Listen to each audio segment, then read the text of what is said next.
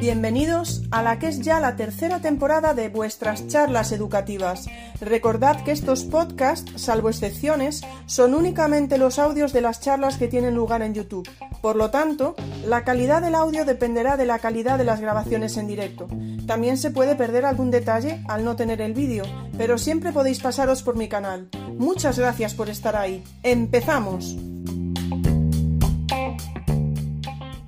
Buenas noches y bienvenidos un miércoles más a vuestras charlas educativas. Como siempre digo, un miércoles más, pero no un miércoles cualquiera, porque ¿a quién tengo aquí? No, al otro lado, a mi lado. No sabéis qué nerviosa estoy hoy, porque para mí es un honor tan grande estar aquí con Clara Grima, con Clara, eh, que la tengo aquí, tengo aquí su libro. Es un honor inmenso, de verdad, muchísimas gracias. Y además tengo que deciros que Clara, le escribí por privado, Clara, bueno, soy una chica que hago unas cosas, una profesora, tal. Sí.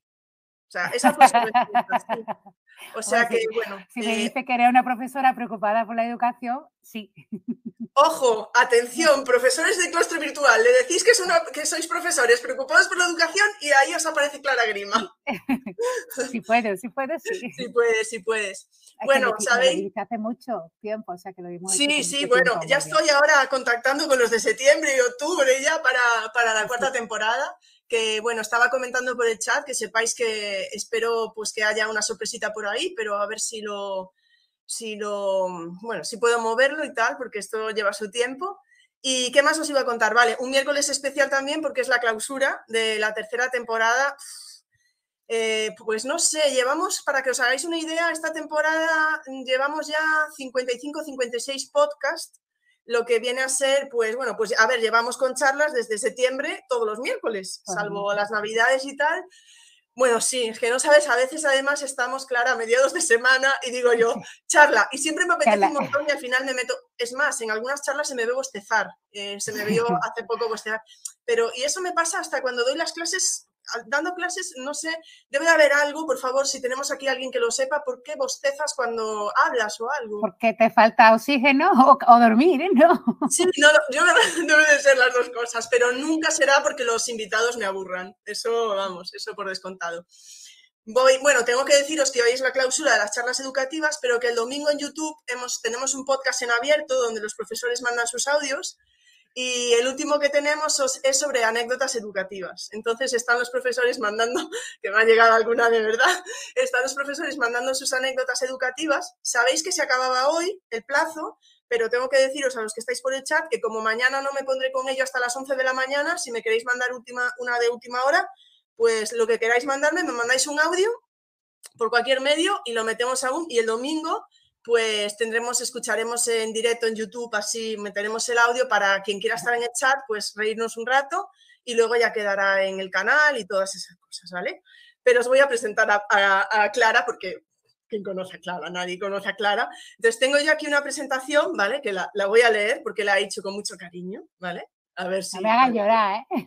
A ver, la he hecho con tanto cariño, pero que ahora mismo te estoy, te tengo la cara ahí tapada y no, vale voy a leerla. Es que estoy emocionada. Entre que es la clausura y que te tengo aquí, vale, voy a leer. hablar de Clara Grima es hablar de escultoides, grafos, eh, matemonstruos, su último libro. Es decir, es eh, hablar de matemáticas hasta el infinito y más allá. Porque ¿quién tiene miedo a las matemáticas? Quien conozca sus libros conocerá esos juegos de palabras que he realizado. Aunque hoy nos centraremos en los grafos. Pero ¿quién es Clara Grima? Es una maravillosa profesora a tiempo completo que si te encuentras en un tren se compromete a enseñarte a multiplicar matrices de antes de que llegues a tu destino. Colaboradora en radio, televisión, una divulgadora matemática excepcional, doctora en matemáticas, profesora titular de matemática aplicada en la Universidad de Sevilla. Dime si me equivoco en algo, ¿vale? No, vas estupendamente. Vale, estoy terminando, no te preocupes, no te quiero que no, no, no, mal. Ganadora, ahora sí que vengo con esa parte. Ganadora del premio COSTE 2017 por su trayectoria. Premio Roma en categoría Mujeres TEN en 2019 por su labor como divulgadora. Premios, premios y más premios hasta la reciente medalla de oro de Sevilla. Es correcto, ¿no? Eh, como dice ella misma, mujer matemática casada con hijos y feliz. Y una cosa más, y mola infinito. Así que Clara, muchísimas gracias por estar aquí hoy, es un auténtico placer. Y bueno, pues bienvenida a las charlas educativas. No te oigo, no se te... Ah, el micro, el micro. Yo llevo un rato hablándote y claro, digo, No, pero sí que se te estaba escuchando. Porque ah, cuando pues es que la, la de sí, sí, que estás, haciendo, estás diciendo bien todo hasta ahora, eso se te pues es que habré tocado el rato yo con los nervios. Que muchas gracias, eh, bien hallados todos, muchas gracias a ti por invitarme a esto. Lo de, voy a explicar lo de molo infinito de mi biolo, eh, o sea, eso está en mi biografía de, de Twitter, se llama Twitter, el avión. Y, me da mucho pudor, pero pero tiene una historia muy bonita, ¿no? Que fue cuando en 2018 publicamos el artículo de los escutoides, eh, claro, lo publicamos a finales de julio, no sé si creo que el 23 o el 24 de julio. Eh, que sabes que llega el agosto eh, y, y, todo el desierto informativo, con lo cual, bueno, aparte de que la noticia era muy chula, no me voy a quitar mérito porque no es solo mía, es de todo el equipo, pues fue un bombazo, ¿no? Un bombazo de, de ¿cómo se dice?, de, repercusión, ¿no? Sobre todo, sobre todo y eso es muy triste en los, medios de comunicación anglosajones, ¿no? Más que los españoles. O sea, estábamos en New Yorker y en New York Times, pero no estábamos en Canal Sur, ¿no? Bueno, no, no vamos a entrar en eso. El caso es que salimos en New Yorker, en The New Yorker, y una amiga mía de Twitter, Molinos82, Ana, me dice, tía, que has salido, me lo dijo en Twitter, ¿no? Tía, que has salido en el New Yorker, has salido en el New Yorker haciendo matemáticas, ponte en la bio que molas infinito. Y yo dije, anda ya, qué vergüenza, que no, que me da vergüenza, que no sé qué. Y luego lo pensé, dije, pues lo voy a poner, porque, porque es, no es solo mérito mío, ¿eh? es un grupo de 16 personas que descubrimos la discutoide, pero la verdad es que, pensando, digo, la verdad es que mola infinito, pues salir en una revista de, voy a hablar más despacio, que hay uno por ahí que dice que hablo muy rápido, que mola. Eh, que mola infinito, pues eso, que sobre todo por los chicos y las chicas, ¿no? Que puedes llegar a salir en el New Yorker sin, ser futbolista o gran cantante o muy guapa o, sin casarte con alguien muy famoso, sino simplemente haciendo unas cuentas y descubriendo unos escritores. O sea, eso es lo que quería contar. Y luego ahora voy a pedir eh, disculpas o viene el, disclaimer eh, porque soy un poco, me siento, he estado siguiendo más o menos lo que hacéis y me siento un poco como outsider, ¿no? Porque yo no soy profesora de primaria y de secundaria, no soy experta en didáctica de las matemáticas, eh, no soy experta en nada, o sea, soy matemática y me da un poco de cosa, mm, o sea, no quiero, no vengo a dar lecciones porque no tengo papeles para dar lecciones, no tengo ni, ni los papeles que dicen, como digo, que, que, soy una experta en didáctica de la matemática porque no lo soy, ni, ni tengo los papeles que te da la, eh, pues el desempeño y la experiencia de entrar en los aulas a diario. Sí que voy a muchos institutos, sí que visito muchos colegios. Yo creo que este año han sido, pues no sé si han sido 100 o, más, dando charlas, pero eso no es lo mismo. O sea, no, no, no eso no me, parece, claro, hay que subir a 200 el año. Sí, bueno. Y, y, luego me buscáis una urna muy bonita para las cenizas. A ver si vas a llegar al Guinness de los récords por las charlas, ¿eh? Por las charlas. No, pero quiero decir que yo cuando doy charlas, pues no es lo mismo de ir a dar una charla que los chavales están expectantes a ver esta señora que nos va a contar que ir al día a día. O sea que pido disculpas, yo solo voy a contar mi experiencia y lo que yo he aprendido, pero desde luego sois una, no tengo papeles, o sea, voy a contar no, bueno, las yo, cosas. tengo que decir que aquí vienen profesores de universidad también y, o sea, tenemos, está abierto a todas las etapas educativas, han venido profes de universidad mm. y ha venido, por ejemplo, Ana, como te dije, y nos ha hablado de estadística y ha sido súper interesante, o sea que estamos abiertos a a todo completamente. Seguro, porque Ana Valles ha conseguido que yo me reconcilie con la estadística, porque a mí me gusta muchísimo las matemáticas, pero dentro de las matemáticas la estadística era la que, bueno, la que menos feeling. Y es verdad que cuando oyes a Ana contarlo con esa pasión y tal, digo, mira, has conseguido que, bueno, yo claro que la estadística es muy importante, ojalá se explicara más estadística en los institutos, pero, pero no era de mis ramas de la matemática más, eh, bueno, más, que más me conquistaran, por así decirlo, y Ana lo, Ana lo, está consiguiendo. Vamos los, a. Profesores, los, profesores, de universidad también necesitamos eh, conocimientos estadísticos para la parte de investigación y todo eso. O sea que, eh, una cosa nada más, una cosa que me gustó mucho ahora que hablas de las charlas, justo te escuchaba hablando con, con Mónica, con Madresfera, y decías tú que, que, te gustaba, por ejemplo, cuando te llamaban, y, no sé si, no sé dónde dijiste que fuiste la última vez, que fuiste a Madrid y llevaron allá a los niños, ¿no? Pero que te gustaba, pero, ah, no, cuando decías, cuando un domingo los padres llevan a los niños a verme, Dices, pero ahí ya hay parte del trabajo hecho. Pero me gustaba la idea, lo que dijiste de, pero me gusta más ir a los institutos, sobre todo si son de clases, pues que, bueno, que puedan tener más, eh, pues menos recursos o tal, porque ahí llegas tú a donde a lo mejor, claro, los padres no pueden llevarlos o no. Me gustó, mucho, me gustó mucho ese comentario. Bueno, eso es un poco lo que he ido aprendiendo, es un poco eh, lo que he ido aprendiendo pues en los 12 años que me dedico a la divulgación. Antes yo no hacía divulgación, ni, bueno, no soy experta educativa tampoco, ya lo he dicho, no lo digo más, que me riñe mi psicólogo si pido disculpas muchas veces.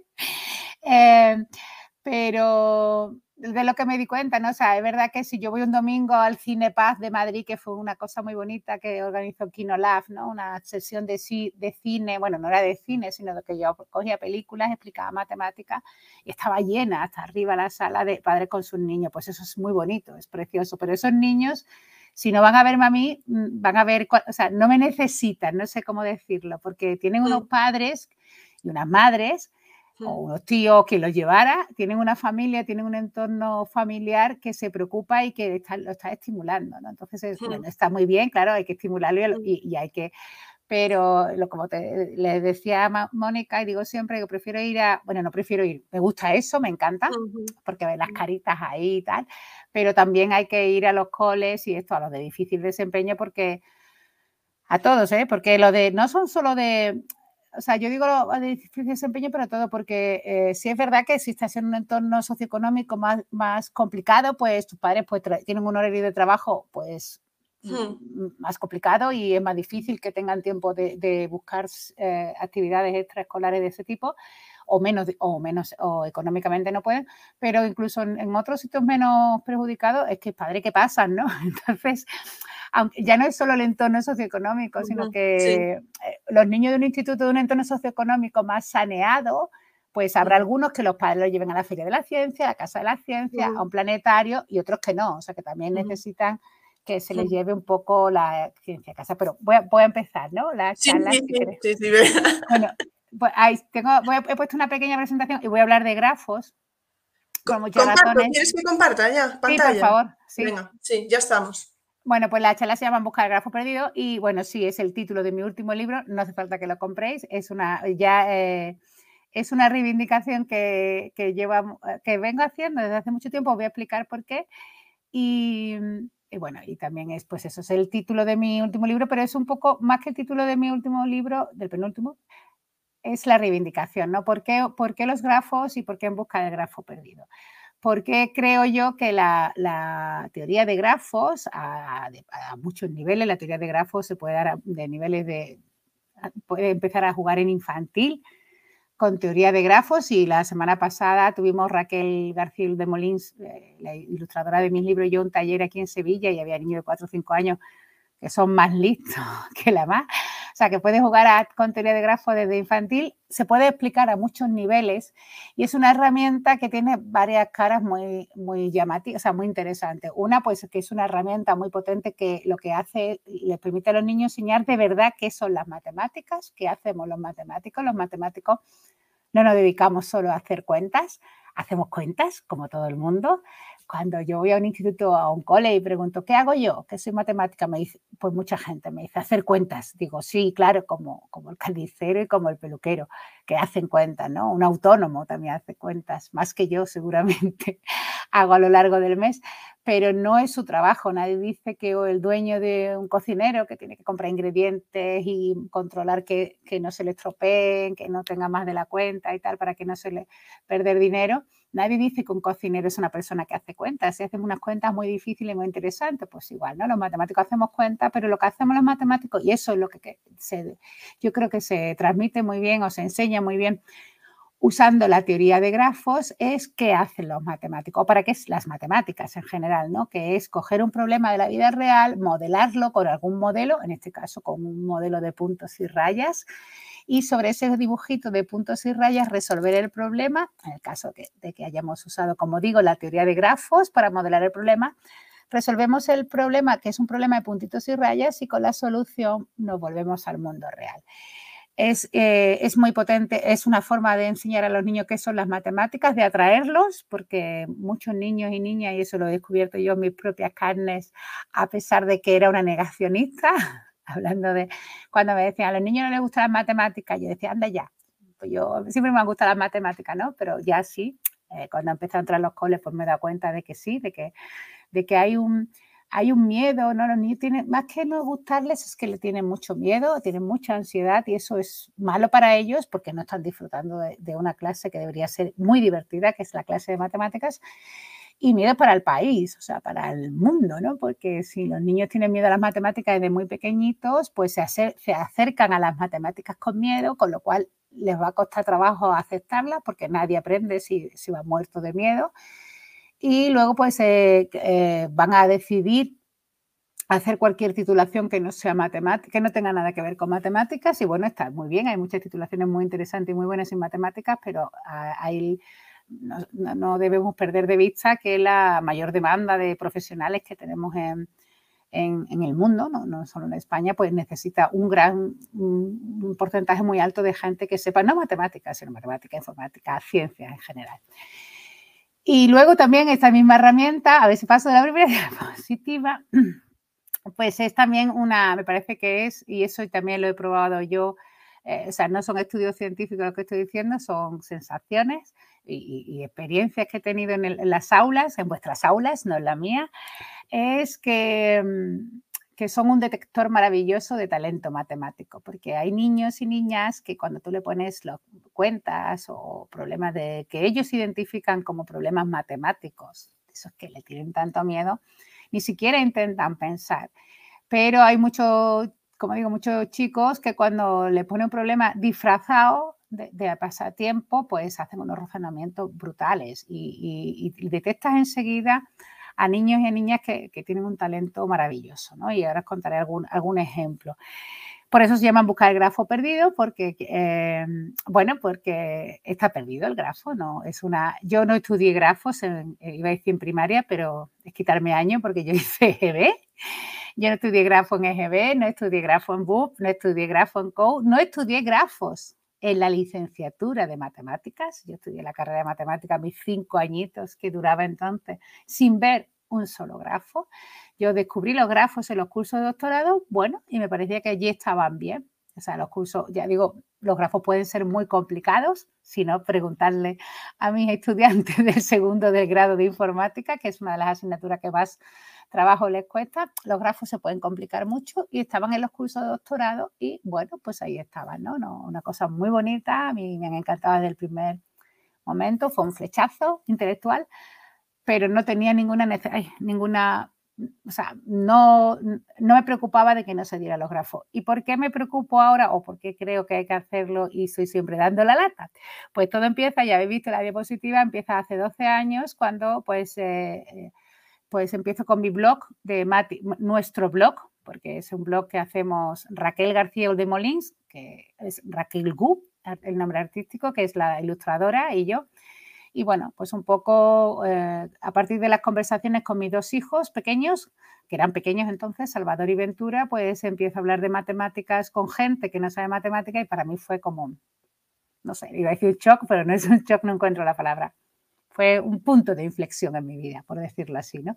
Yo siempre había dado clase para alumnos universitarios, todos de ingeniería, son alumnos que saben muchas matemáticas, independientemente de que los profesores de la universidad nos quejemos del nivel que tienen, pero son gente que sabe muchas matemáticas comparada con la media, ¿no? Son gente que ha pasado bachillerato científico-tecnológico y bueno, y en congresos, con lo cual yo nunca me había enfrentado a, nunca había intentado hablar de matemáticas con alguien que fuera de ese entorno, o sea, yo hablaba de muchas cosas, pero ni siquiera era de las personas que, pues, yo qué sé, en una barbacoa, en una fiesta, decía, te voy a poner un reto, no, yo mis matemáticas eran mías y, bueno, y me lo pasaba muy bien con ella y, bueno, eran mi trabajo, ¿no? Mi trabajo y mi vida, porque me encantan las matemáticas.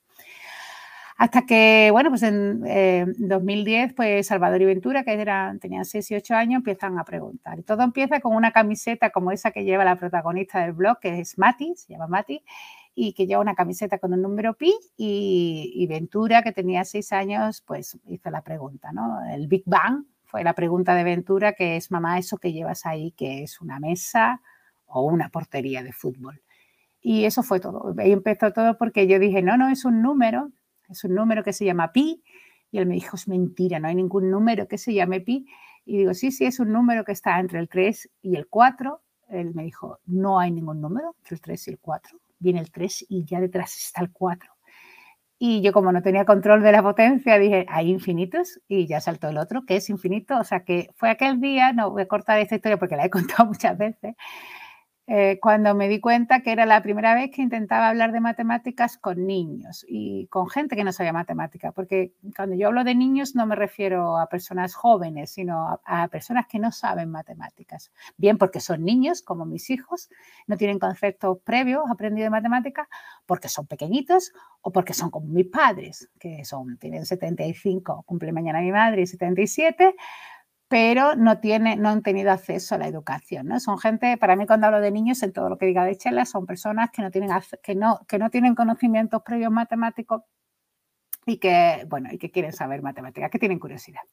Y ahí empecé con el blog este, que bueno, conocí a Raquel en las redes, yo empecé a inventarme cuentos que ponían un blog personal que tenía, pues no me acuerdo porque no quiero mentir, pero dos o tres años, mi blog no lo leía nadie, o sea, yo nunca hablaba de matemáticas, pues ponía pues una receta o un viaje que, había hecho o un libro cuando yo leía libros de literatura y tal, y de viajes, y, tenía como conversaciones ahí con mis primas, porque básicamente pues lo leía mis primas y mis hermanas, ¿no?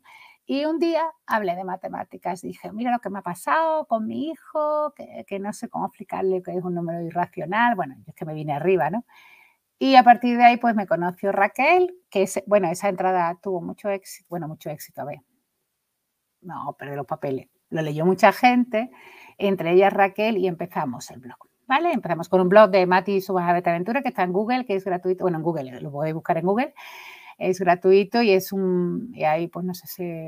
Debe haber del orden de 100 cuentos todos rebozados con matemáticas, ¿no? Porque la idea era, bueno, o la idea se me ocurrió del hecho de que cuando yo le leía cuentos a Salvador y Ventura, porque eran pequeños y los leía yo, pues ellos aprendían un montón de cosas, igual que nosotros cuando leemos, ¿no? Todo el mundo aprende cuando leemos, sobre todo si te coges un libro de Eduardo Mendoza, pues tienes que estar con el móvil, antes iba con el diccionario, era con el móvil buscando el vocabulario que usa Eduardo Mendoza y aprender muchas palabras de castellano que no sabes, ¿no? Pues igual, ¿no? Mis hijos cuando, que me, me enrollo mucho, cuando yo les contaba cuentos, pues, me, pues no sé, salía pues un sultán de la India, ¿dónde está la India? ¿no? Y yo que era una mamá analógica, así, vamos a coger el atlas y vamos a buscar dónde está la India, o, o como su abuela se llama Aurora, su abuela paterna, pues un día dijo, al llegar la Aurora, y Ventura dijo, ¿la abuela? Digo, no, la abuela, no. Otra Aurora. Y digo, no, otra Aurora no, hay, eh, pero que era una señora, no, no era una señora, era la Aurora, ¿no? Pues eh, el que aparezca pues o bien palabras que no conocen, sitios que no conocen y conceptos que no conocen les provocaba la, curiosidad. digo, bueno, pues igual que les pasa con el vocabulario, con la geografía, con la biología, con lo que sea, pues igual también si van apareciendo conceptos matemáticos en los cuentos, pues tienen la curiosidad de qué es un número par, por ejemplo, ¿no? Y con esa idea nace Mati y su Mate Aventuras. Bueno, los primeros cuentos los tuve muy fácil porque básicamente era responder las preguntas de mis hijos, ¿no? Que era el número pi, que era el infinito y cosas así. Pero vamos, aquí entre nosotros mis hijos hicieron tres preguntas, o sea que no, tampoco que fueran unos niños que estaban todavía ahí filosofando en plan socrático, sino que hicieron tres preguntas y se fueron a jugar, que es lo que tenían que hacer.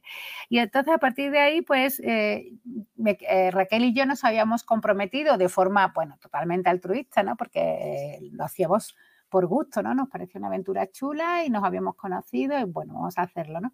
Como tú haces tus charlas educativas. Pues vamos a hacerlo, ¿no? Y, digo, claro, los primeros temas fueron fáciles, pero hubo un momento en que dije yo, bueno, ¿y ahora de qué temas hablo? Porque no lo he dicho, pero yo hasta entonces estaba en mis matemáticas súper feliz de la vida, pero nunca me había preocupado, básicamente de verdad, ni de la educación, ¿no? O sea, yo con quejarme, como nos quejamos todos los profesores de la universidad, de que los estudiantes vienen como un poco nivel, ya, ya hemos cubierto, ¿no? Y ahí estaba yo, ¿no? O sea, no, no, me había preocupado de, cómo se hacían las cosas a, niveles anteriores a la universidad, ni siquiera de, de, de divulgar, seguro que no, porque me parecía que aquello, bueno, pues que a la gente no le interesaba y tal, y eran mis matemáticas ni siquiera había leído divulgación nunca en mi vida de matemáticas. Eh, pues soy un fan de Eduardo Mendoza, de libros de, viaje, de libros de novela histórica y tal, pero, pero yo no leía matemáticas divulgativas. Así que hubo un momento ahí de, bueno, ¿y ahora de qué hablo? ¿no? Eh, o sea, ¿a quién, ¿a quién le contesto las preguntas? Si mis hijos ya se han ido a jugar o de qué matemáticas se puede hablar para la gente que no sabe matemáticas, porque, claro, yo sé matemáticas, bueno, sí, he estudiado bastante matemáticas, pero no me voy a poner a hablar, pues no sé, de ecuaciones diferenciales, aunque ya lo he hecho en el libro de divulgación, pero, pero bueno, para más mayorcito, éramos hablando de niños. Así que pues lo que hice eh, básicamente fue copiar, empecé a copiar, o sea, a mirar eh, qué otras, eh, lo que hacían otra gente. ¿De qué habla otra gente de matemática? Pues me encontraba pues, ah bueno, no lo he dicho, los dibujos son de Raquel, se me había esta diapositiva. Ella a la matemática no soy yo, es Mati, es otra persona. Lo que pasa que cuando le dije a Raquel que dibujara una matemática, pues como solo conocía una matemática en su vida y era pelirroja y con gafas, pues ella dijo, debe ser que las matemáticas son pelirroja y con gafas. Y bueno, a mí me, me hizo mucha gracia. Y los niños que del blog, y hay un perro Gauss, que es el perro más listo de todos los perros, porque tenemos un perro en casa, pero es negro, no se parece a Gauss, es rayo. Y los niños sí también eh, sí que están inspirados un poco en Salvador y Ventura, ¿no? Cuando tenían esa edad, pues si os fijáis, los dibujos que hizo Raquel sí que estaban inspirados en, en Salvador y Ventura. También os confieso que esas camisetas se las compré yo para que se cuando vi el dibujo de Raquel. Porque digo, ahora, ahora sí que os parecéis. Y bueno, Salvador y Ventura, Salvador entra este año en cuarto de física eh, le llevamos en casa el cerdo traidor, porque papá y mamá son matemáticos y el niño físico, bueno, o va a ser físico, y Ventura pues está acabado segundo bachillerato, o sea que son mayores. El caso que, bueno, ¿de qué hablamos? Ahí estaba yo, que se me había olvidado el momento mamá de enseñar a mis niños. Pues de, pues de la sucesión de Fibonacci. Más que nada, aparte de contar los temas estos, os lo enseño porque creo que parte de el blog, eh, bueno, ya ha dicho, lo ha dicho Ingrid, que ha tenido un montón de premios de todos los colores y, Raquel y yo nos daba hasta vergüenza, ¿no? De, ostras, otro premio que nos han dado. Como decía mi abuela, la gente nos va a coger coraje y porque nos lo daban todo. Y yo creo que parte del éxito muy importante, un porcentaje muy importante, le preguntaremos a Ana Valles sobre el porcentaje de la culpa o de gracias al éxito, esos son los dibujos de Raquel. O sea, la, hacen en el blog muy atractivo y, bueno, por lo menos a mí me lo parece. Bueno, a mí y a mucha gente, porque si no, no nos hubieran dado ningún premio. Y es muy importante, ¿no? De, vestir las matemáticas y todos los razonamientos con dibujos tan bonitos como lo que hace Raquel, por ejemplo, este para la sucesión de Fibonacci y sus conejos, que está en el libro, vamos, es del blog, si alguien quiere alguna duda, pues yo lo doy pistas, o de la razón áurea y del número de oro. Por aquí está Ada, mi gata, que va a aparecer en algún momento, espero que no me tire la cámara.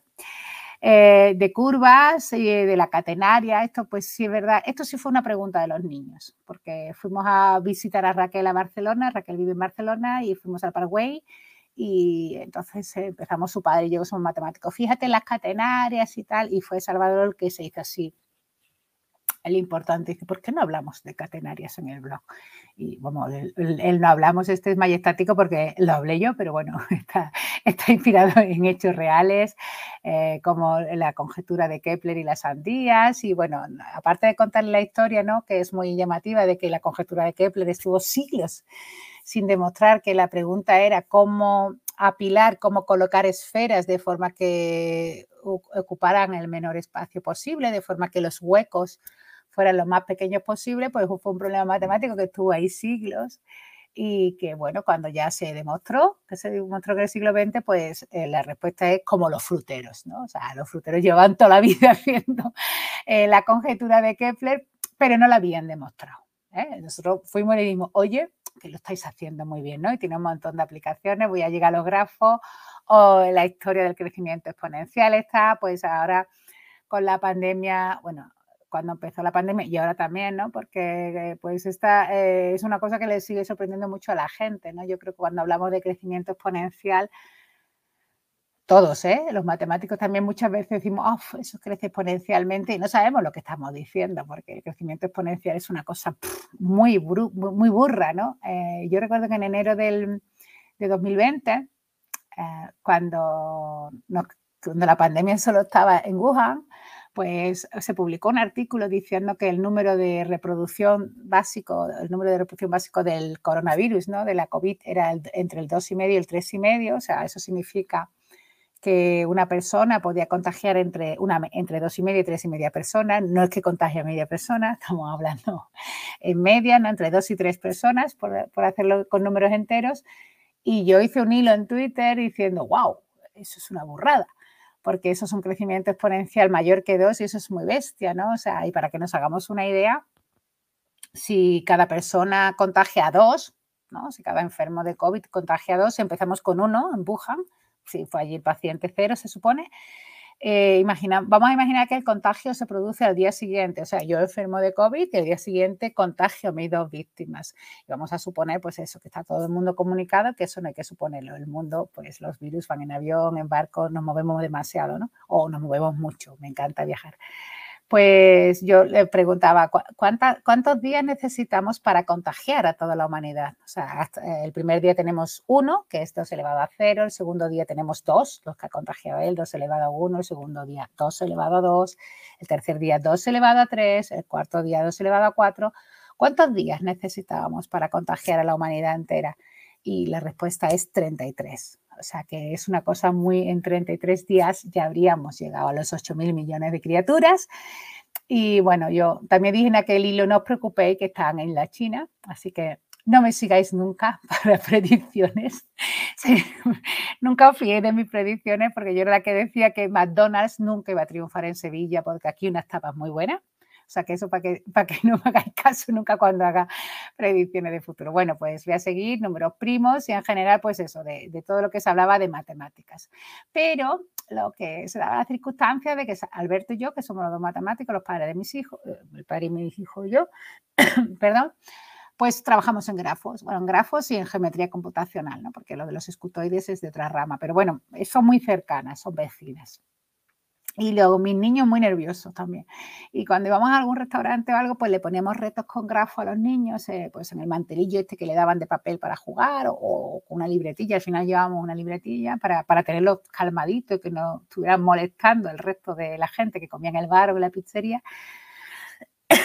Perdón, le poníamos retos de grafos y, ostras, es que mis hijos lo hacían súper, era muy llamativo, o sea, nos quedamos los dos, wow, qué listos son nuestros hijos, ¿te das cuenta?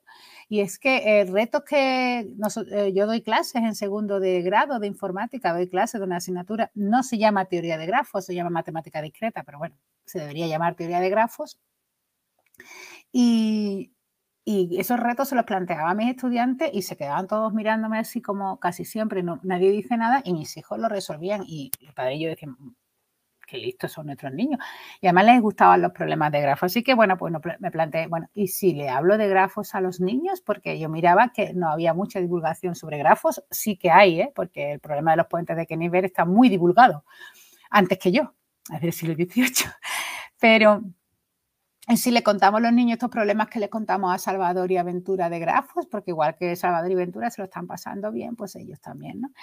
Voy a contar lo que es un grafo antes de seguir, porque estoy hablando ya mucho del tema. Un grafo, por si alguien no lo sabe, eh, no pasa nada, yo tampoco lo sabía hasta que no empecé a hacer mi, tesis doctoral.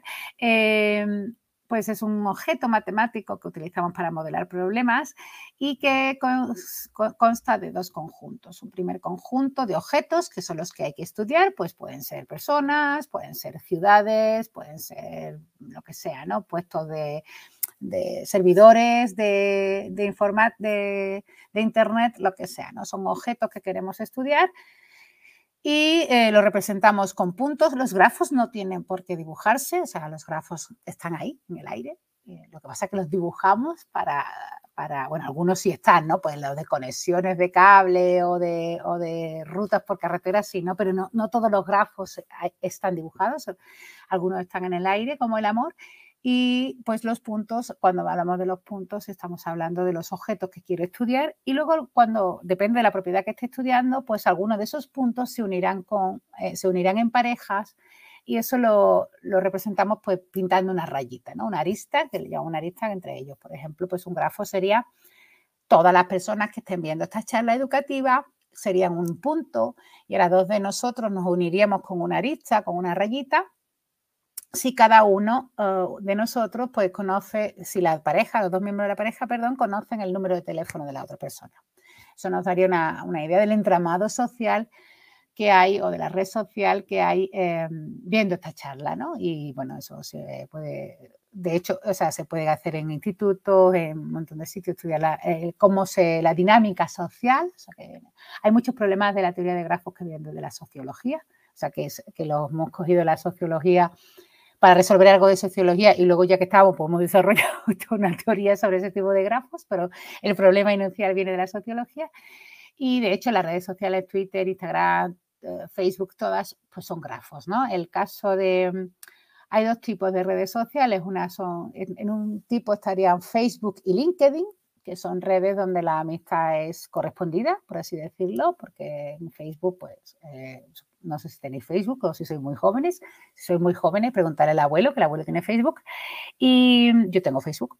En Facebook la amistad en los dos sentidos y en LinkedIn también, en la red esta profesional. Y el resto de las redes son dirigidas, ¿no? En Twitter tú sigues, en, en YouTube tú te suscribes, en Instagram tú sigues, pero no tiene por qué ser correspondida. Pero también son grafos, se llaman grafos dirigidos porque tienen dirección, en vez de rayas son flechas le llamamos digrafos para que sea más cortito, digrafos de dirigido, tampoco nos hemos matado. Y también se estudia, o sea, es una herramienta muy poderosa.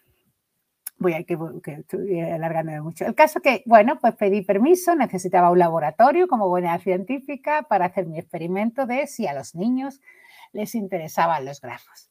Así que, bueno, pues pedí a la profesora de Salvador, que está ahí la foto, eh, cuando Salvador estaba en quinto de primaria, pues que me dejara sus coballitas, ¿no? que me dejara entrar en su aula y que le, me dejara explicarle grafos a los niños.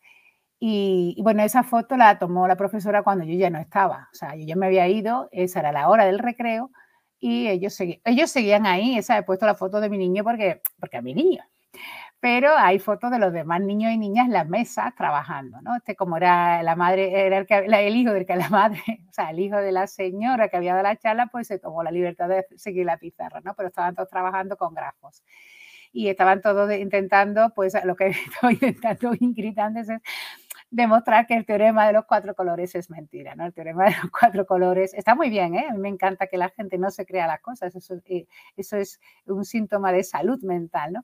Yo les había dicho que si pintaban un grafo sin cruces, sin que se cruzaran, bueno, también lo podemos hacer con mapas, pues los vértices se pueden colorear usando como máximo cuatro colores. ¿Y, y qué significa que se pueden colorear? Porque claro, tú por poder puedes ponerlo todo del mismo color. Pero colorear un grafo significa que has a, puntos que están unidos con una rayita y que lleva distintos colores. Bueno, lo estaban ahí. No, no, voy a explicar ese problema. Si alguien tiene interés, lo explicamos, porque hay muchos problemas. Es un problema que se juega muy bien con niños. Yo digo, el otro día estuvimos con niños muy pequeñitos jugando a esto. Los niños son más rápidos que, que la van. Y bueno, ese día descubrí dos, dos, cosas, ¿no? Hice dos grandes descubrimientos, que a todos los niños, no solo a mis hijos, les gustaban los grafos, y el segundo descubrimiento es que mis hijos no eran tan listos, que bueno, que era normalito, porque los razonamientos que hicieron los niños eran apabullantes, o sea, es que me quedé flipando. Luego me, eh, ahí fue también una primera, reflexión de por qué son más rápidos que mis estudiantes de segundo de grado, es que no son más o sea, mis estudiantes son personas inteligentes, son chavales y chavalas pocas, desafortunadamente, que saben muchas matemáticas, que son gente brillante y sin embargo los niños eran más rápidos. Yo creo, pero esto es una, bueno, es una percepción, no, no está demostrado, que el secreto está en que, eh, o sea, o la, no es el secreto, la causa puede estar escondida en el hecho de que mis alumnos saben tantas matemáticas ya, porque llevan tantos años estudiando herramientas matemáticas, que cuando tú le planteas un reto, ellos buscan en su caja de herramientas matemáticas que han ido acumulando qué herramienta es la que necesitan, ¿no? Si tienen que hacer pues un poco de trigonometría, de geometría, de análisis y pierden un, bueno, a lo mejor es que ni lo intentan, ¿no? Pero yo creo que sí, que, los que lo intentan eh, eh, dedican, no pierden, dedican un tiempo, necesitan dedicar un tiempo a elegir qué herramienta matemática necesitan utilizar. Y los niños tienen una ventaja evolutiva en ese sentido, es no tienen caja de herramientas todavía, no, no, han aprendido muchas matemáticas, con lo cual lo único que pueden hacer es jugar y pintar y, y usar la lógica y la intuición. Y esa es la herramienta con la que hay que empezar a resolver un problema, ¿no? sobre todo lo que se les plantea en un taller de grafo, ¿no? Es pensar, dibujar y usar la lógica y la intuición. Por eso digo que es un, los grafos son un detector de, talento maravilloso. Bueno, pues esa es una de las primeras clases, y ahí nos lanzamos, vamos a explicar grafos para todos, esa es una de las primeras charlas, y a ver qué pasa aquí, que no, no puedo pasar, ah, ahora. Y bueno, una, no es demasiado antigua, veis que con mascarilla y es lo mismo, ¿no? Era, como decíamos, un centro educativo de aquí de la provincia de Sevilla, un instituto de un pueblo de Sevilla, de una zona de bastante difícil desempeño para el profesorado y para los niños, y ese era el recreo. Se quedaron sin recreo ya con una pregunta un poquito de más nivel, porque había un chaval que era un crack. Esto era segundo de la S, el chaval era un crack y no dejaba hacerme preguntas que algunos decían, mm, me va a poner un compromiso. Eh, estaban, este se, ve el chaval este que yo estoy aquí mirando, no sé si veis el ratón.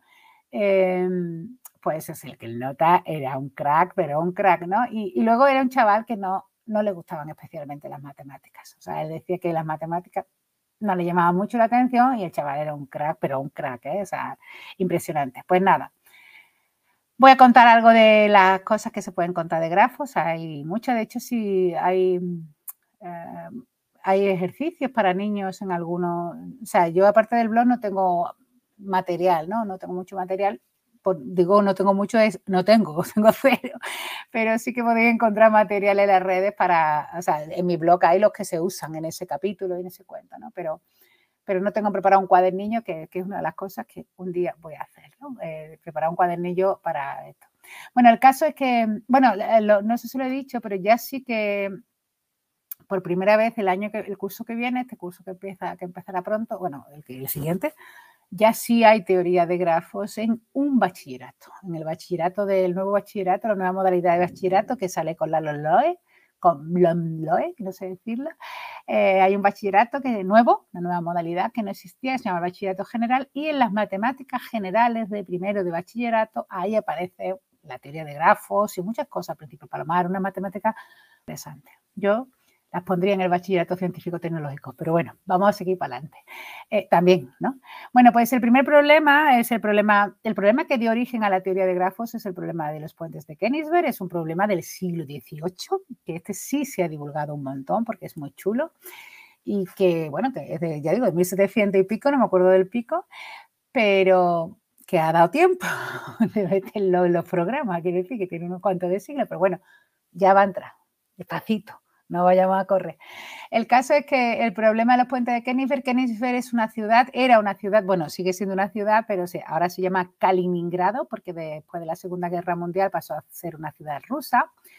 Pues entonces se llamaba Königsberg cuando se planteó el problema y el río, este río que dibujó aquí Raquel, que hace una isla en el medio, pues se llamaba, no sé si se ve bien en la, no sé, no lo buscáis porque los puentes de Königsberg porque es tanto sitio para que veáis el mapa, digo. Este mapa es de Raquel se llamaba Pregel, ahora el río, si lo buscáis, es el río Pregolia, que tiene el nombre eh, más ruso. De hecho, ahora que estamos todos pendientes de Rusia, pues si miráis el mapa de Rusia, está una mancha muy grande que está toda Rusia entera o casi entera, y luego hay un, pequeño trocito de Rusia que está separado de, la masa grande. Ese cachito de trocito de Rusia que está separada es Kaliningrado, es el estado, o la, no sé cómo se llama, o el departamento o la comarca de Kaliningrado, y la capital se llama Kaliningrado y es Königsberg, ¿no? O sea que sigue existiendo. Bueno, pues eh, entonces había esta orografía que es la que hacía el río Pregel y había estos siete puentes y la pregunta que se hacían entonces, el, reto que se planteaba por allí la zona, es si alguien podía dar un paseo pasando por todos los puentes una vez y solo una. Eh, ¿Se está viendo el ratón del cursor? Ingrid, ¿se ve? Eh, no, no se está viendo. Ah, ah vale. Porque tú yo quiero que te pega el curso.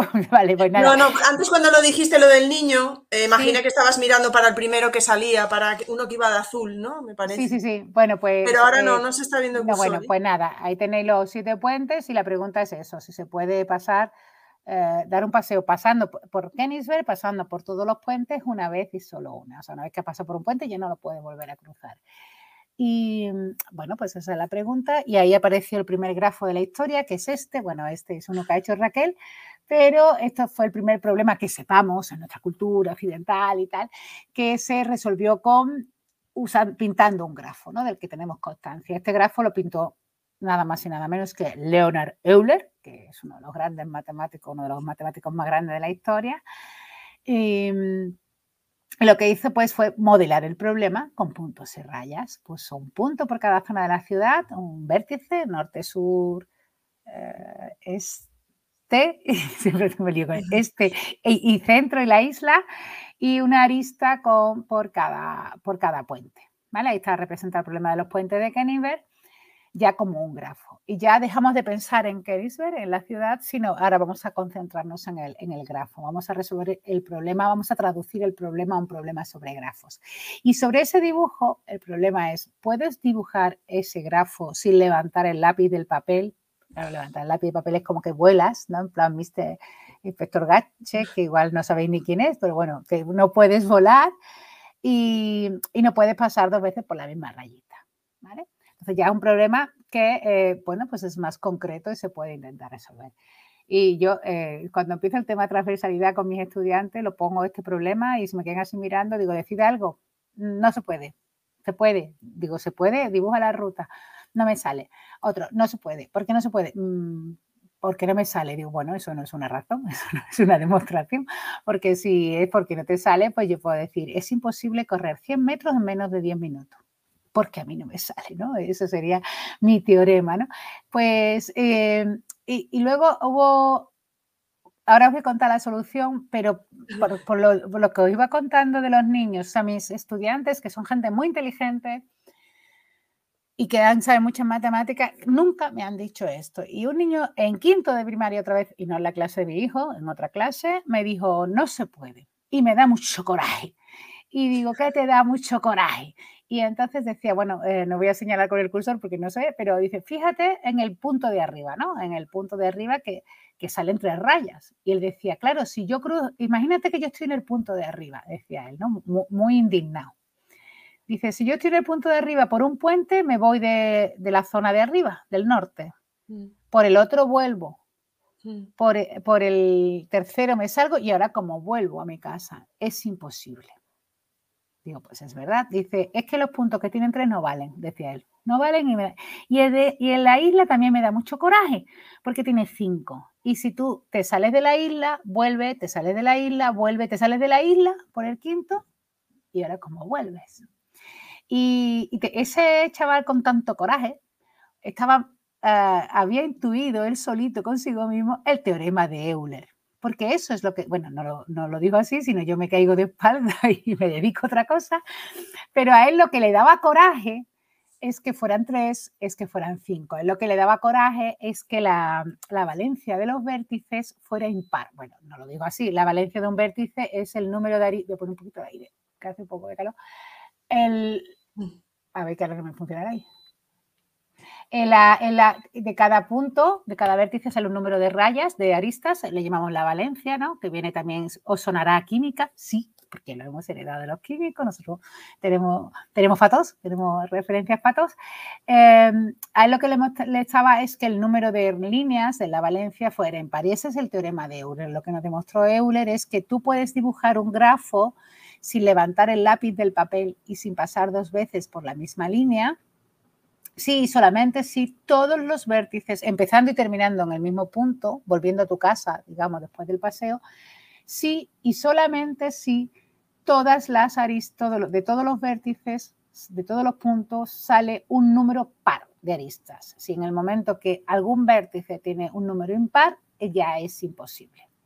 ¿Vale? Entonces es imposible en Kenisberg dar un paseo, volver a tu casa, pasando por todos los puentes una vez y solo una, y luego hay otra parte del teorema de Euler que dice, bueno, si solo hay dos vértices impares, solo dos, entonces también se puede dar un paseo desde el primer vértice impar hasta el último, hasta, perdón, hasta el segundo vértice impar. No llegas a tu casa, pero sí puedes hacer el dibujo, si lo pensáis como un problema de dibujo, sí puedes hacer el dibujo empezando en un punto y terminando en otro diferente, y puedes dibujarlo, pero solo si tienes dos vértices de valencia impar. ¿Vale? O sea, cero vértices, puedes salir de tu casa, pasearte y volver, y dos vértices puedes hacerlo, pero terminas en otro sitio. Y si alguien se está preguntando, ¿y si hay un vértice? Pues es imposible que haya un único vértice impar, pero os reto a que dibujéis, que lo que hago con mi estudiante, a que dibujéis un grafo donde solo haya un vértice que tenga un número impar de aristas, ¿vale? Bueno, eso ya es para, para que os entretengáis. El caso es que estos retos que aparte de que, bueno, luego ya puedes poner con los niños, o sea, desde muy pequeñito se puede poner con los niños. Este se puede dibujar y cuentan.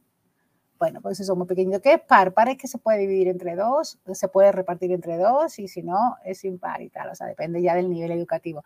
Y ponerle muchos dibujos e intentar que, vean si es, se puede o no se puede y cuando no se puede, que lo intenten arreglar, ¿no? Porque claro, si tú pintas una rayita entre el norte y el sur, no, entre el norte y el sur no, porque ya, sí, una, una rayita entre el norte y el sur, ya puedes, ya tienes dos vértices de valencia par, dos vértices de valencia impar en el, en el grafo de Euler y sí puedes hacer un recorrido que empieza en la isla y termina en el otro lado, ¿no? O sea que, y otro puente más entre la isla y esto, lo, conviertes todo en par, tú lo puedes hacer, ¿no? O sea que se le, yo les pongo a los niños retos eso de, de dibujos, que ellos me digan si pueden o no pueden, o de que lo arreglen, cuántas aristas tengo que añadir o quitar, cuántas rayitas tengo que añadir normalmente, porque mejor que borrar, para que sí se pueda, ¿no? Para, o para que ellos completen hasta la valencia par. Evidentemente es un ejercicio muy sencillito, pero bueno, se, se divierte.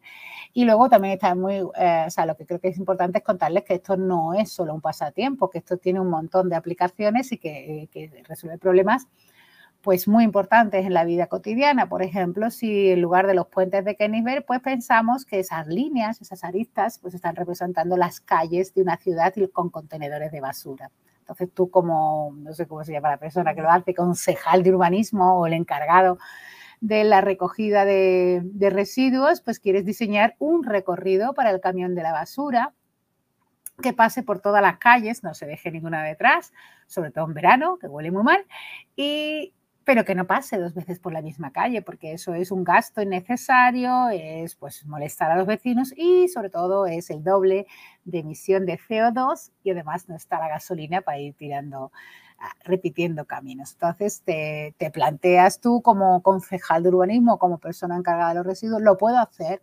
Entonces tienes que mirar cuántas calles llegan a cada cruce y si en todos los cruces hay un número par de calles, sabes que sí que lo puedes hacer y bueno, se puede ver como eh, existe un algoritmo que no vamos a contar aquí porque es muy sencillito para una vez que sabes que se puede hacer, cómo se hace, ¿no? Porque claro, aquí es un grafo muy chiquitillo, pero cuando tienes un problema grande de circuito y dices, vale, sí se puede hacer, ¿cómo? Pues hay que, hay que hacerlo con un ordenador y hay que enseñarle al ordenador cómo se hace, o sea que hay un algoritmo. Y si no se puede, pues entonces hay que eh, repetir, hay que repetir alguna calle, ¿no? En el caso, en el caso del dibujo, pues pone una, una raya más, pero en las calles no se construye qué calles se repiten y ahí empiezan un, montón de problemas muy interesantes, pues porque alguien puede decir, bueno, la que sea más corta, y si es que la que es más corta pasa justo por la puerta del centro de salud y el hecho de que el camión de la basura pase puede interrumpir las ambulancias. Mm, o sea, ya empiezan a entrar otros criterios que hacen que este problema puede, eh, puede complicarse un problema ya un poquito más complicado. Para todo eso tenemos algoritmos que intentan resolverlo. Y, pero bueno, que ya son un poco de nivel universitario, ¿no? Porque luego ya le puedes meter todo lo que tú quieras, ¿no? Y si ahora resulta que en vez de camión de la basura, pues es el camión de este de los repartidores de la caja con sonrisa, ¿no? Y resulta que yo quiero que mi paquete, le he dicho cuando he hecho mi pedido que mi paquete llegue de 12 a 2, pero mi vecina justo la que lleva al lado lo quiere de 5 a 7. O sea, ¿cómo, cómo vamos metiendo todas esas variables? O incluso ya si queréis rizar el rizo, pues drones. O sea, en una bifurcación hay un camión y se separan el camión y el, y el dron. ¿Cómo lo hacemos para que el dron pueda repartir paquetes, pero que vuelva al camión antes de que se quede sin batería y se pachurre por ahí, ¿no? O sea, son problemas de grafos que tienen un montón de aplicaciones no son para contárselo a los niños, pero lo cuento para que lo sepáis, eh, porque son ya muy complicados, ¿no? Ya se estudian a nivel universitario, pero quiero decir que, que, son muy útiles, que no es, que muchas veces cuando contamos problemas de grafos parece que nos llevamos todo el rato jugando a, a, a, y a ¿no? Estamos resolviendo problemas que muchas veces, bueno, eh, si sabes resolver bien la logística, te puedes hacer súper rico, ¿no? Que le pregunten a Bezos, ¿no? Y a Amazon, que, que tiene un algoritmo que, ya que, que no lo conocemos, por lo menos yo, que la fórmula de Coca-Cola y que fíjate si le ha dado poder, ¿no? Un algoritmo sobre logística. Pero bueno, vamos a seguir. Ah, bueno, este es el mapa, si buscáis ahora Pregolia, el río Pregolia en, en Google, eso está buscado del otro día, pues este, esta es la, eh, cómo están ahora los puentes en Kenisberg, ¿no? En Kenisberg, no, en, en Kaliningrado. Y nada, si queréis, lo que yo muchas veces hago con mis alumnos es ir haciendo zoom. Aquí solo se ven cuatro puentes, ¿no? Uno, el puente de este Honeymoon, eh, seguro que está lleno de candaditos, nunca he ido a Rusia y no veo ahora, francamente. y, bueno, aunque tendría que estar en Rusia ya, porque yo iba ahí este año al Congreso, pero bueno, se ha fastidiado un poco la cosa. Eh, pues con cuatro puentes se puede y ahora si vais haciendo zoom, o sea, si os vais separando de, de la isla donde está la catedral de Kaliningrado, pues van viendo más puentes y eso lo hago yo como estudiante. Y si, y si tenemos cinco y si tenemos seis, sigue ampliando el problema, ¿no? Por si queréis jugar un rato con los puentes de Keniver. No sé cómo voy de tiempo, yo creo que es una Clara, hora. Una, una cosa, Clara, una, una pregunta que tengo. Es que me recordó eso de los puentes. ¿Eso es la típica casa? Perdona mi ignorancia, ¿eh? ¿Es la típica casa que dibujas en un papel que dices, a ver si eres capaz de hacer. Exactamente. Efectivamente. Eso, de hecho, ese, si entras en el blog de Mati, en el cuento de los puentes, ahí se viene la casita, el sobre, ¿no? Y entonces, sí, el sí, yo digo casita, pero sí. Sí, sí, sí, bueno, pero también puede ser. También yo las aristas que había desde cada punto. No, pero también hay una casita, porque puedes pintar la casita con la casa, o sea, con la casa, ¿cómo se llama? Con la puerta adentro, ¿no? La puerta adentro, pues está pegada ah. abajo y arriba en las esquinas son otros dos vértices, con cada uno se le dos rayitas. Y eso es muy, eso es, me, pues me gusta mucho que me hagas esa pregunta porque lo, eh, dice, no se puede, no sé cuánto, y le metes una rayita más, dice, ¿y ahora por qué se puede? Si ahora es más difícil, ahora con una rayita más sí puede, digo, bueno, porque muchas veces el añadir datos lo que hace es simplificar el problema, ¿no? Todo, yo es que voy metiendo cuñas publicitarias en los estudiantes de muchas veces eh, que los creéis porque pues, tenéis más trabajo, las cosas van a ir peor y a lo mejor no, a lo mejor tenéis más más trabajo, más que hacer. Pero sí, eh, son esos dibujos. De hecho, esos son los típicos que se ponen para niños más pequeñitos, luego los hay muy complicados. Y luego en el no sé, en el blog de Mati no sé si se cuenta el algoritmo de Euler, pero bueno, se puede encontrar, es muy sencillito. En el libro sí, pero bueno, que se lo podéis encontrar en la Wikipedia. Es, claro, em, cuando tienes un, un, diseño muy grande, o sea, un diseño de un, bueno, porque puede que sea un circuito eléctrico, entonces, una cosa muy grande con muchas conexiones, ya eso sí lo hace el ordenador. Entonces, eh, tenemos un algoritmo de tiempo, de tiempo de Euler que te dice cómo hacerlo. Es muy sencillo. Y los niños también de quinto y sexto sí pueden hacer. Eh, bueno, y depende, ¿eh? porque es que, es que con esto de los grafos, como es una cosa que, es lógica y de jugar, hay niños muy pequeñitos que lo hacen y otros que no, ¿no? O sea, que no depende ni de la edad. Y el algoritmo de, no tengo aquí ningún ejemplo del algoritmo de Euler en la presentación, pero sí que lo pueden hacer.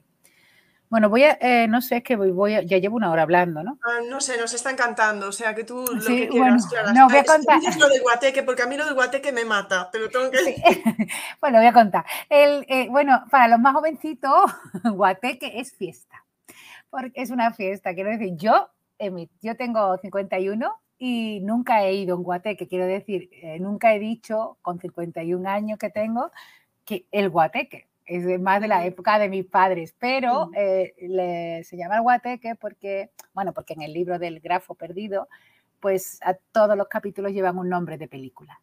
Entonces, en la de la fiesta, siempre yo antes le llamaba el problema de la fiesta, ahora llamo el problema del guateque, porque hay una película, que eso sí que lo tenéis que ver, da igual la calidad que tengáis, si no la habéis visto, El Guateque, que es una de las películas más locas, más divertidas, más desternillantes del mundo, no sé si de 1962, eh, eh, bueno, es antigua, es más antigua que yo, pero, pero es divertidísima, eso sí que lo recomiendo, o sea, cuando te pongan las cosas feas que es siempre, dejar Twitter, dejarlo todo y poneros el guateque y permitíos y regalaos reíros, reírse bueno, como se diga, a carcajada. Voy a contar el problema del guateque, que es el problema de la fiesta. El problema de los puentes de Keniver es el primer problema de teoría de grafos y, se resolvió así. De hecho, bueno, lo que os quería comentar es eso, ¿no? Del niño, bueno, ya me ha pasado más veces, ¿no? Ya de alguno dice, no se puede porque como solo hay tres, pues tal, eso ya me ha pasado más veces, ¿no? No muchas, pero sí que me ha pasado más veces. Lo que pasa es que la primera vez, pues me quedé, como se dice por aquí, no sé si por ahí, con las patas colgando. Digo, pero bueno, pero bueno, como este niño sea, yo no me di cuenta cuando me contaron el problema de los cuentos de Kenny. Ahora me estaba dando mi coraje, ¿no? Digo, niño más listo que yo. O sea, yo no me di cuenta de, que esa podía ser la propiedad que nos sirviera para clasificar y para identificar a los grafos que podían ser recorridos sin repeticiones, ¿no? Y, el niño, el niño malaje, no, es muy lindo, el niño se dio cuenta, ¿no? Y, esas cosas son muy llamativas. Y, y no siempre coincide, como he contado con el niño este de segundo de la ESO, no siempre coincide con que ese niño o esa niña que hace algo así brillante sea el mejor de la clase de matemáticas. De hecho, muchas veces es alguien al que no le gustan las matemáticas. Pero voy a seguir para adelante. Este es el primer problema. Eh, me gusta contarlo siempre en todas mis charlas de grafo para que vean que para trabajar con grafos la herramienta más interesante que hay es el sentido común y que hay problemas, o sea, es verdad que tenemos una tecnología maravillosa y que, el mundo lo va a salvar, en parte la tecnología es bien usada, ¿no? Y, si tenemos menos psicópatas, claro, como Putin, pero, es verdad que la tecnología es maravillosa, yo amo la tecnología, amo la inteligencia artificial, el machine learning, el deep learning, todo, pero hay cosas que no saben hacer todavía. Y este es uno de los típicos problemas que no todavía van a, no van a poder resolver porque es muy humano, ¿no? Es mucho de usar la lógica humana y se puede hacer con grafos.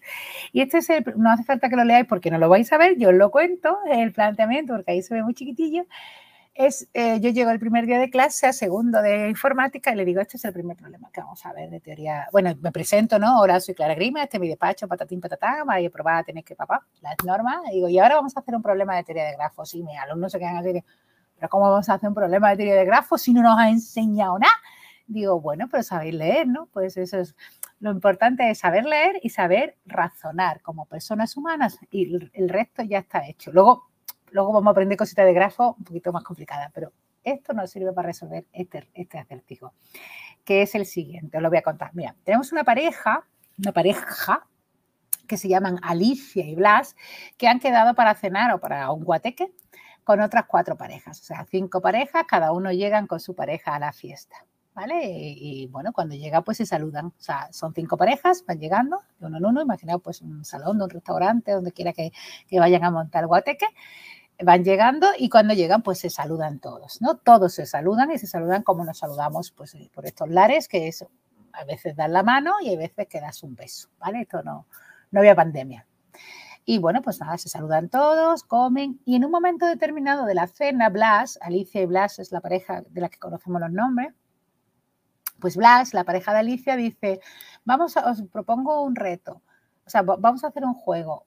Quiero que cada uno de los vosotros, de los otros nueve, porque son cinco parejas, son diez personas, a los otros nueve, quiero que penséis cada uno a cuántas personas habéis saludado, le habéis dado la mano al llegar, o sea, a las que no le habéis saludado con un beso. ¿Vale? Que lo escribáis en un papel sin que yo lo vea y lo dobléis. Pues entonces, los otros nueve, Alicia también, se ponen a pensar a cuánta gente le dieron la mano al llegar. Todos se saludaron, ¿eh? Lo que pasa que, bueno, a lo mejor hubo uno que dice, ah, pues yo a nadie, porque yo solo di besos, ¿vale? O otro dice, pues yo a todos, porque yo solo doy la mano. O ahí, pues mira, este yo le doy un beso. Bueno, no sabemos qué pasó, ¿vale?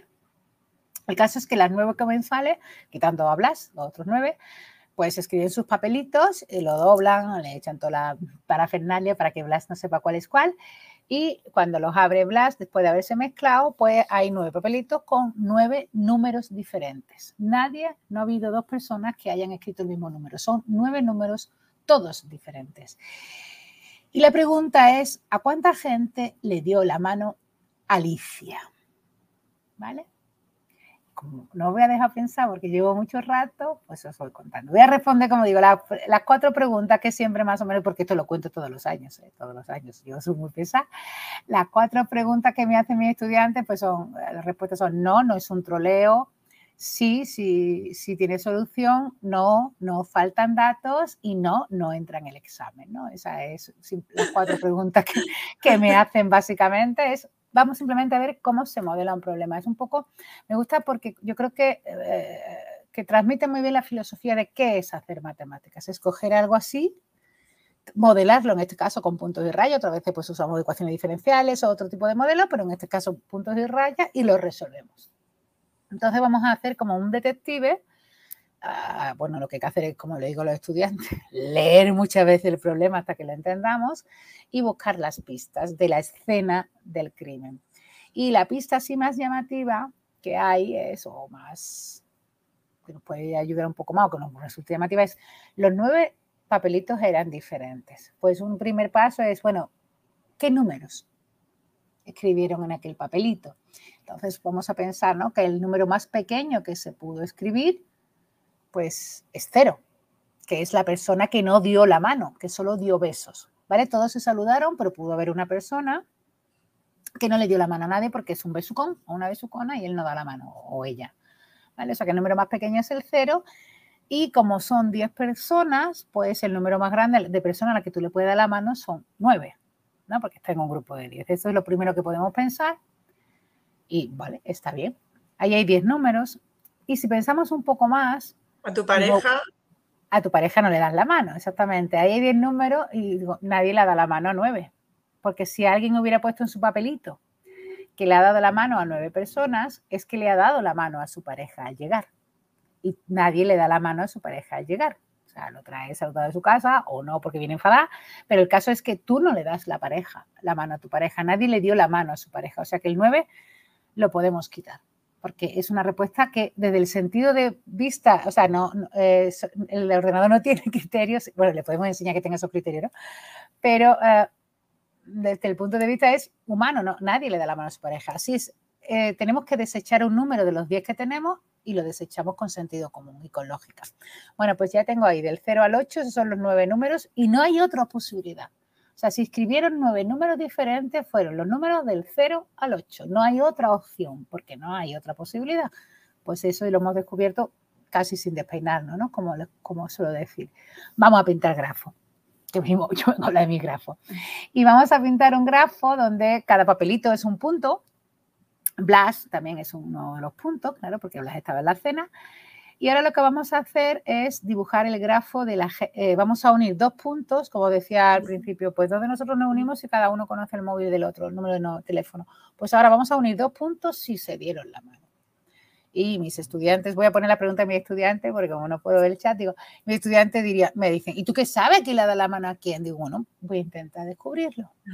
Y voy a empezar por el 8. O sea, 8, nadie puede tener más de 8 rayas, ni Blas. Bueno, todos sabemos que uno no tiene ninguna, cero, el uno tiene una y tal. Blas no sabemos cuántas rayitas tiene, pero como máximo 8, porque no, no le da la mano a Alicia.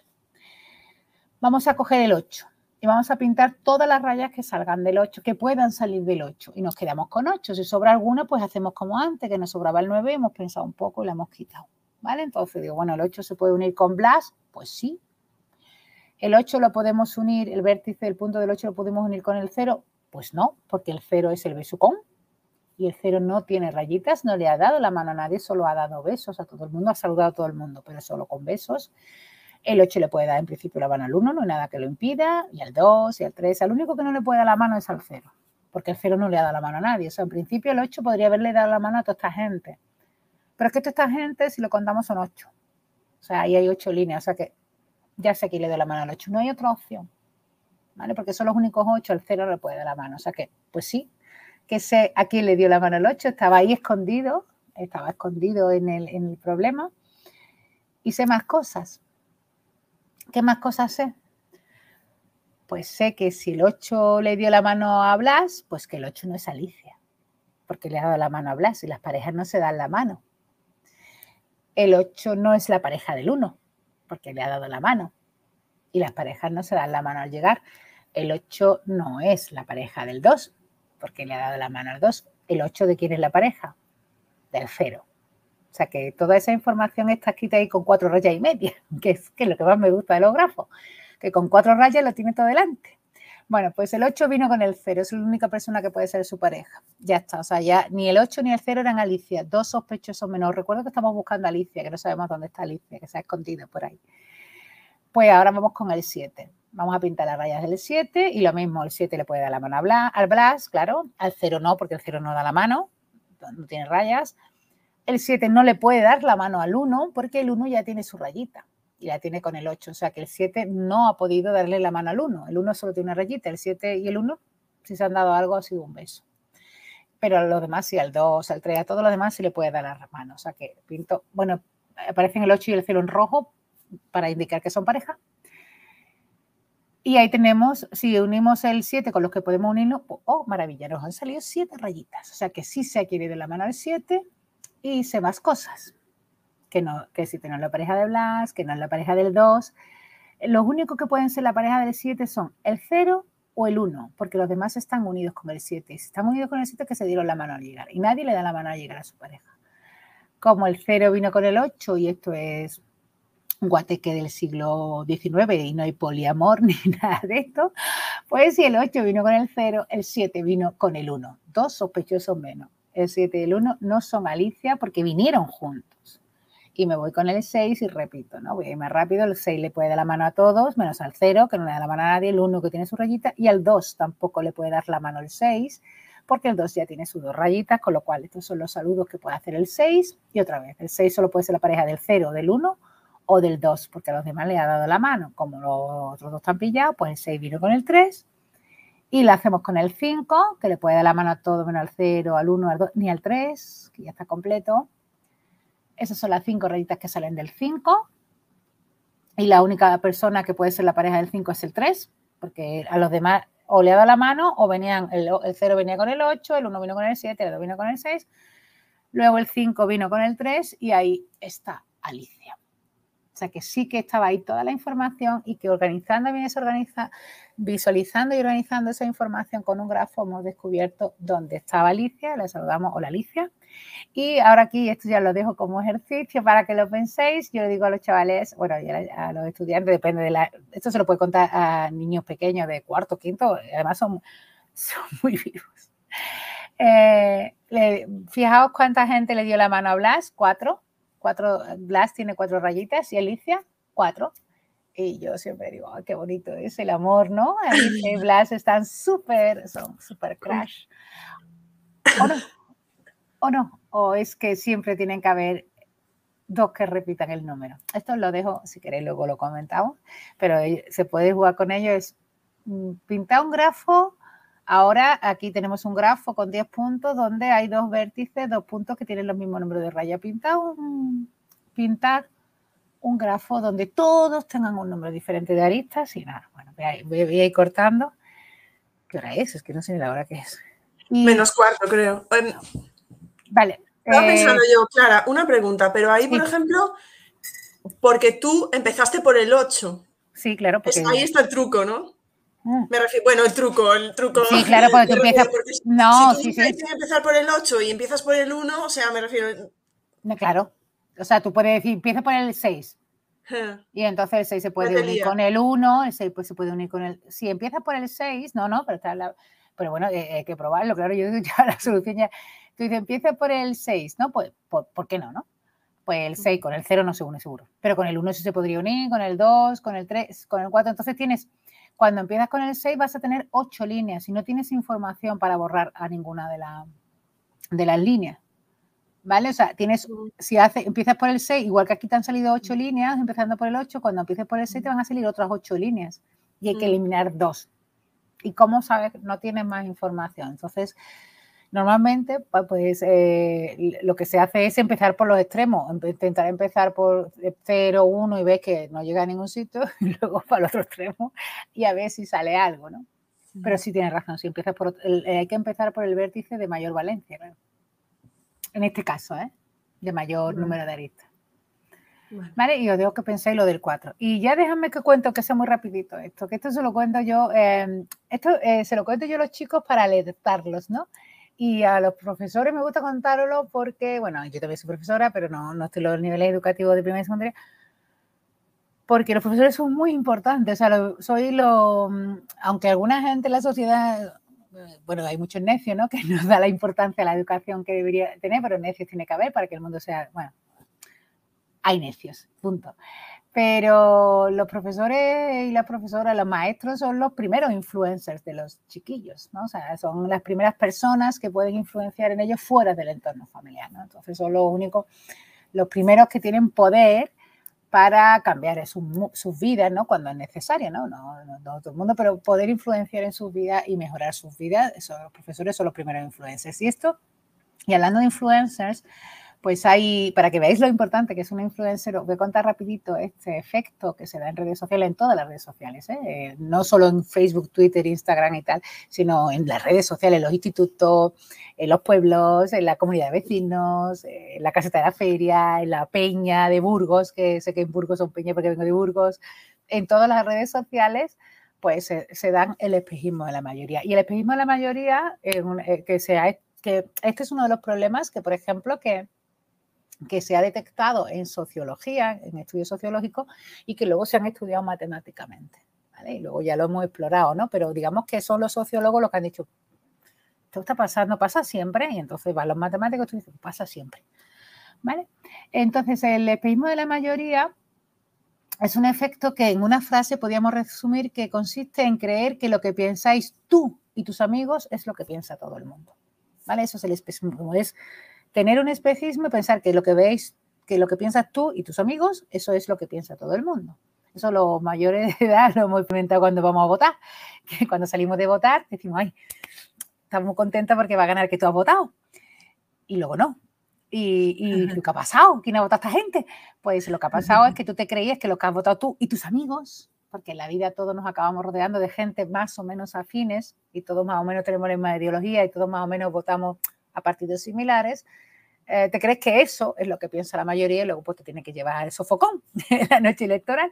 Bueno, pues esto eh, es un, como digo, una cosa que todos hemos experimentado desde antes de las redes sociales virtuales y que ya con redes sociales virtuales en 2016 pues se publicó un artículo diciendo, bueno, este, efectivamente ese efecto que los sociólogos llamaban el espejismo de la mayoría, el, el pensar que lo que pasa en tu burbuja es lo que pasa en el mundo real, pues se eh, comprobó Cristina Lerman y unos investigadores publicaron que lo habían detectado que se podía medir en todas las redes sociales el espejismo de la mayoría. Y lo vamos a contar muy rapidito, yo siempre voy muy rapidito, pero al final me enrollo.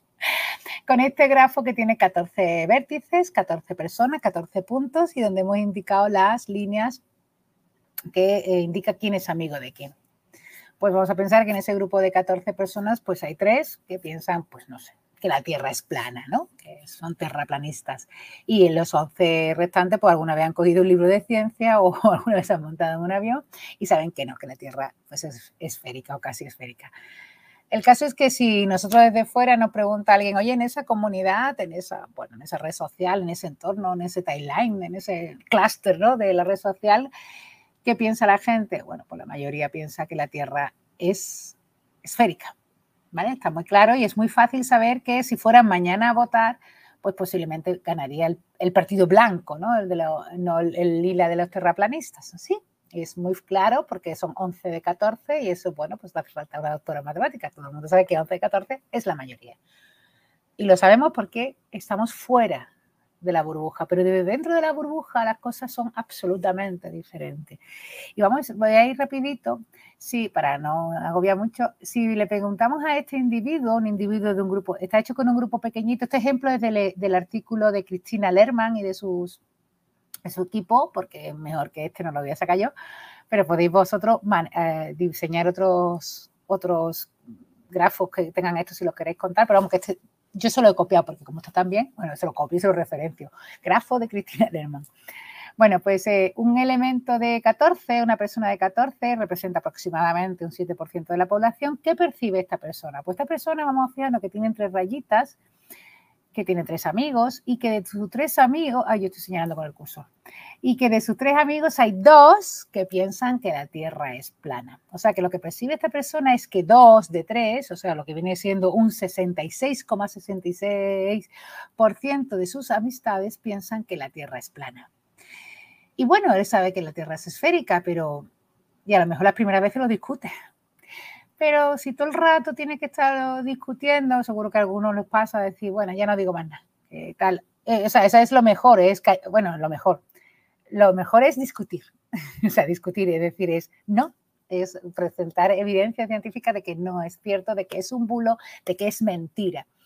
Eso es lo mejor, pero yo, todo el mundo somos humanos y todos queremos ser parte del grupo, ¿no? Si leéis a María Martinón, cosa que os recomiendo muchísimo, pues sabréis que nosotros no hemos ganado en la evolución porque éramos los más fuertes, sino porque hicimos grupo, ¿no? Todos queremos el grupo y tal. Esa persona, pues eso, eh, en un primer momento igual discute, en un segundo momento se calla, dice que digan lo que quieran, y en un tercer momento, igual por la presión del grupo, acaba diciendo que la Tierra es plana. ¿no? Eh, lo mejor de la Tierra es plana es un ejemplo muy exagerado, pero podéis pensar en cualquier otro ejemplo que seguro que se os están ocurriendo muchísimo.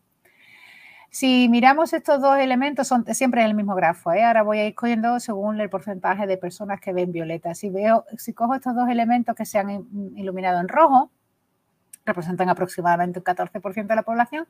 Ese 14% de la población, vamos a fijar que está un poco más a la izquierda, que, que es más fácil, que solo tiene dos amigos, uno es violeta y el otro es blanco. O sea que hay un 14% de la población y el otro también tiene la mitad, ¿no?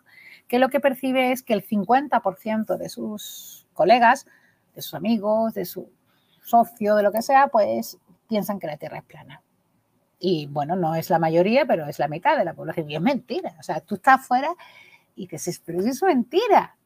pero es que tú estás fuera. El que está dentro es, es imposible que lo vea. O sea, no puede darse cuenta de eso porque para darse cuenta de eso tendría que salir de su burbuja social. Y lo mismo, pues igual se callan al principio o primero discuten con datos y, tal, que como hay que discutir, o después se callan y tal. ¿Vale? Voy a seguir eh, para no enrollarme mucho.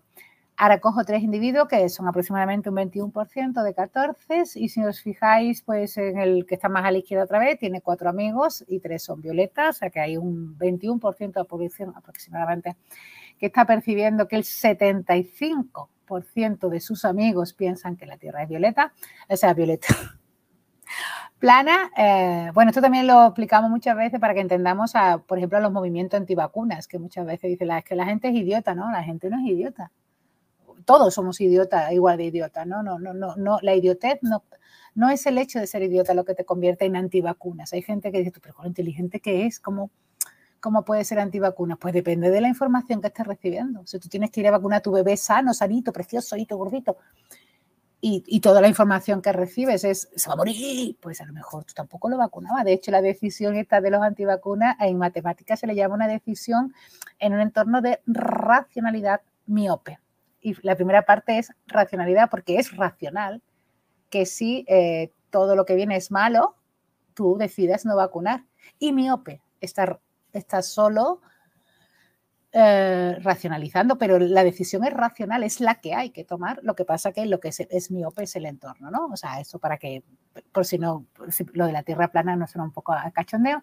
Y por último, y ya, los que faltan por iluminar en rojo son los, estos, de aquí, son 5, un 36%, y ellos que perciben que todos sus amigos piensan que la Tierra es plana. hay un 36% de esa burbuja que lo que percibe es que el 100% de la gente del mundo, aunque sea su burbuja, piensan que la Tierra es plana o que las vacunas matan o lo que quieran pensar. ¿Vale? O sea, y, y es muy difícil Mm, discutir con datos cuando el 100% está en contra tuya, cansa, es lo más, eh, muchas veces lo que pasa es que nos callamos y muchas veces es que cambiamos de opinión, porque somos idiotas, no, idiotas somos todos iguales, idiotas todos iguales de listos, o sea, no hay nadie más listo que nadie, todo depende también del entorno y de la información que estamos recibiendo, porque al fin y al cabo todos queremos ser parte del grupo, porque eso es lo que nos hace fuerte y lo que nos hace evolucionar.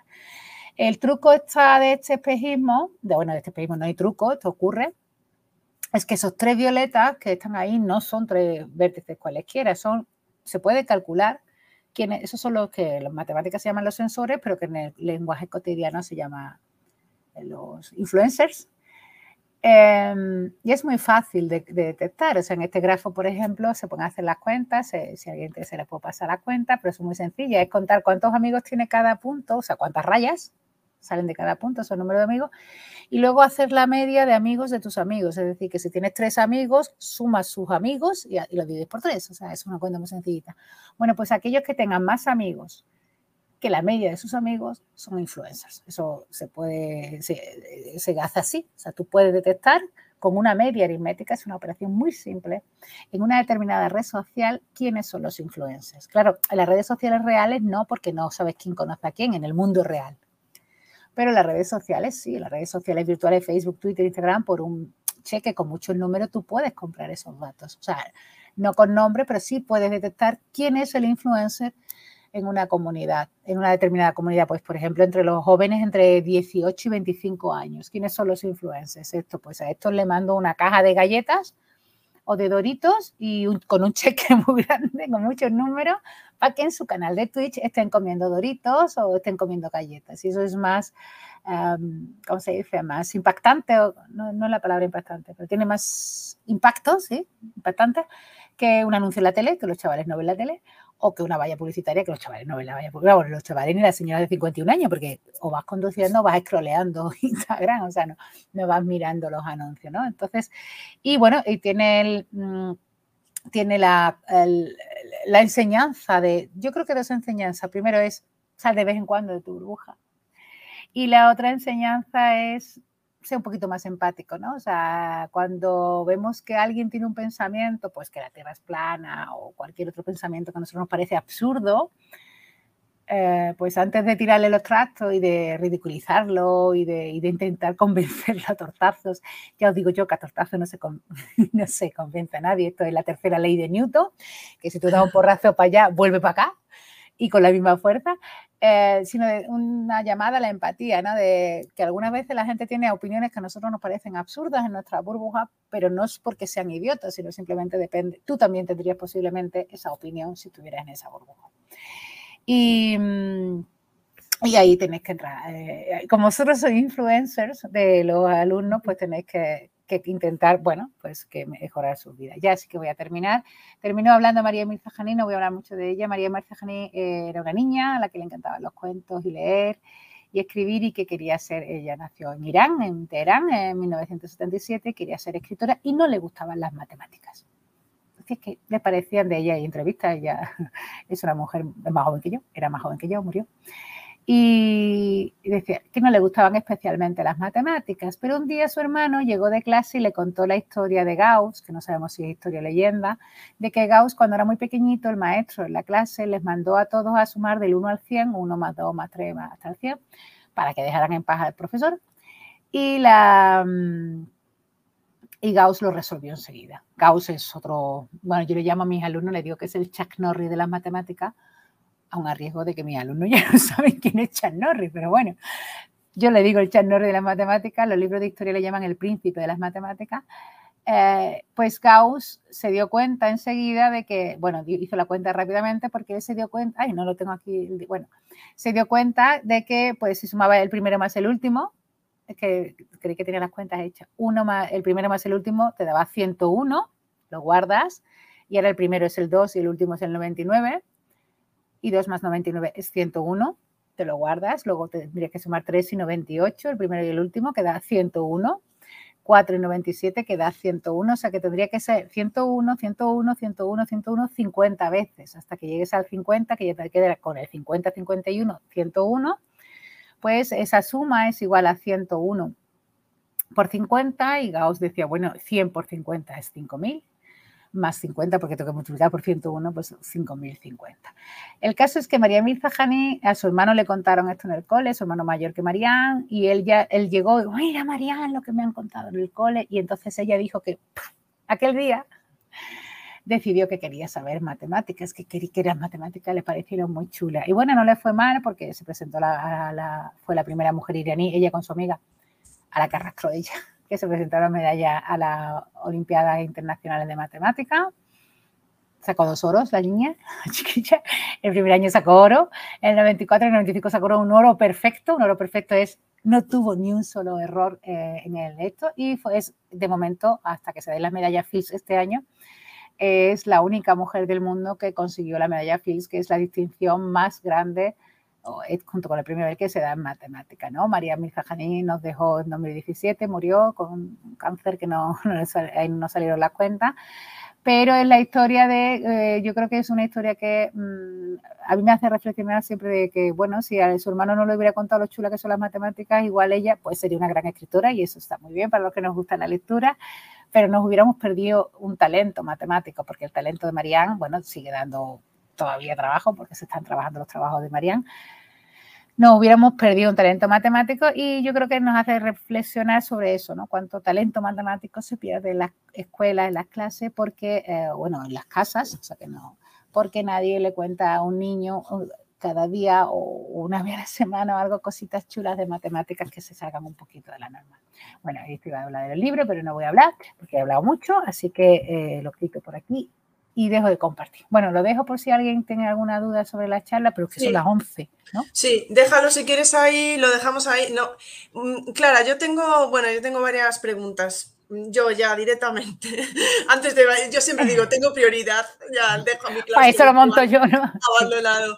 Pero em, cuando estás hablando, que yo te había escuchado con Madre Esfera, que realmente, y está en el libro, lo del análisis de redes sociales y que se usan grafos, Tú, por ejemplo, también dijiste, yo por eso a veces sigo a gente que pueda pensar diferente a mí, ¿no? Para, para, tener otras perspectivas y de esa manera salir un poco de tu burbuja. Pero claro, tienes que tener un límite, ¿no? Porque no está esa parte, por ejemplo, que algoritmos sigue Twitter y esas cosas, ¿no? Que ah, siempre te, trae, te trae lo que tú, como lo que tú buscas de alguna manera, o no, o lo que quiere, bueno, no lo sé, pero yo me refiero, Sí, que es algo que también dicen bastante, bueno, pues gente que estudia las redes sociales desde un punto de vista, pues no sé cuál decirte, pero que dicen, cuando ves algo malo, dice, no lo compartas, no lo comentes, no lo tal, porque le estás dando más... Entonces, eh, también va por ahí, o sea, claro, cuando tú coges un, comentario eh, para decir, mirad lo que han puesto, cómo son capaces de... Le, estás dando, está dando visibilidad, claro.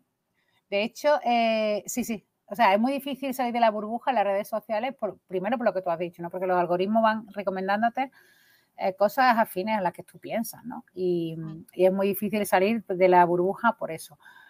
Pero, mm, pero hay que intentarlo, hay que intentarlo. Bueno, algunos sitios mejor no bueno, sí, sí, miradlo todo, miradlo todo.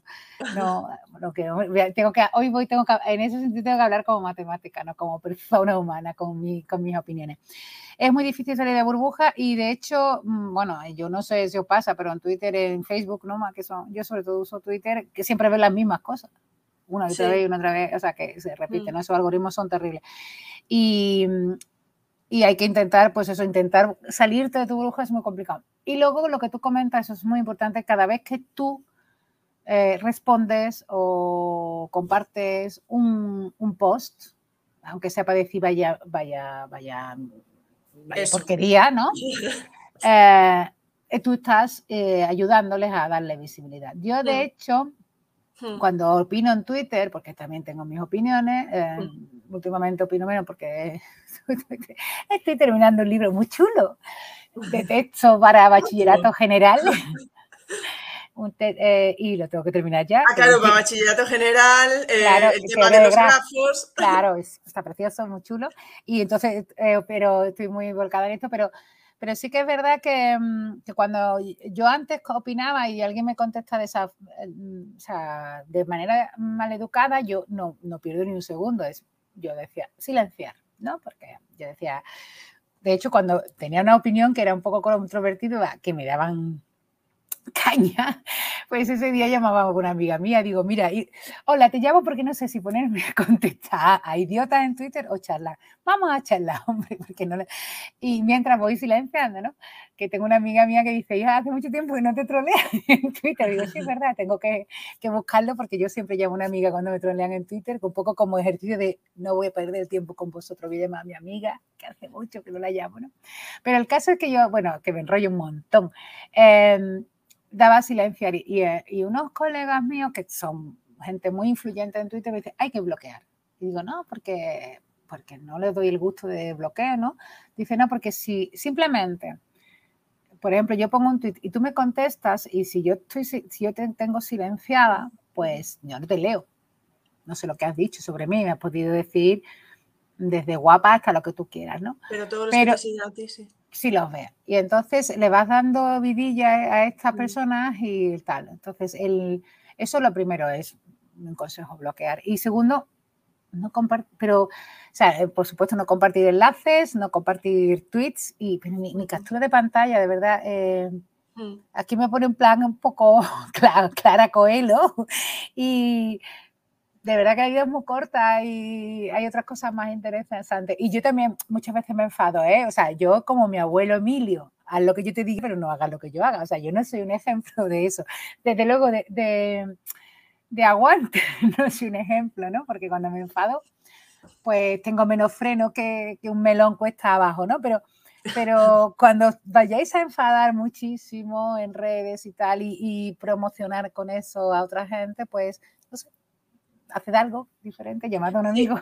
Sí, como digo yo, coméntalo fuera, aunque sea, coméntalo fuera de, Twitter, coméntalo en tu casa o lo que sea, pero no lo... No, bueno, es que hay, hay, personajes públicos que no voy a mencionar a ninguno del mundo político, del panorama político, que salen todos los días, son trending topic, con alguna chorrada.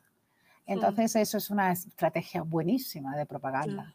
Sí. Es decir, di la burrada que se te ocurra, luego mañana di, bueno, no, no, me vuelvo que atrás. de mí, aunque sea mal. Es, bueno, eso se ha dicho siempre. Y ahora, pues es que con el boom, con el eco que da las redes sociales, pues eso es, crece exponencialmente. bueno, Clara, pues eh, bueno, tenía, te lo dejo para final una cosilla por aquí. Bueno, nada, Rocío, al principio que hablabas, dice, el amor es un grafo, qué poético.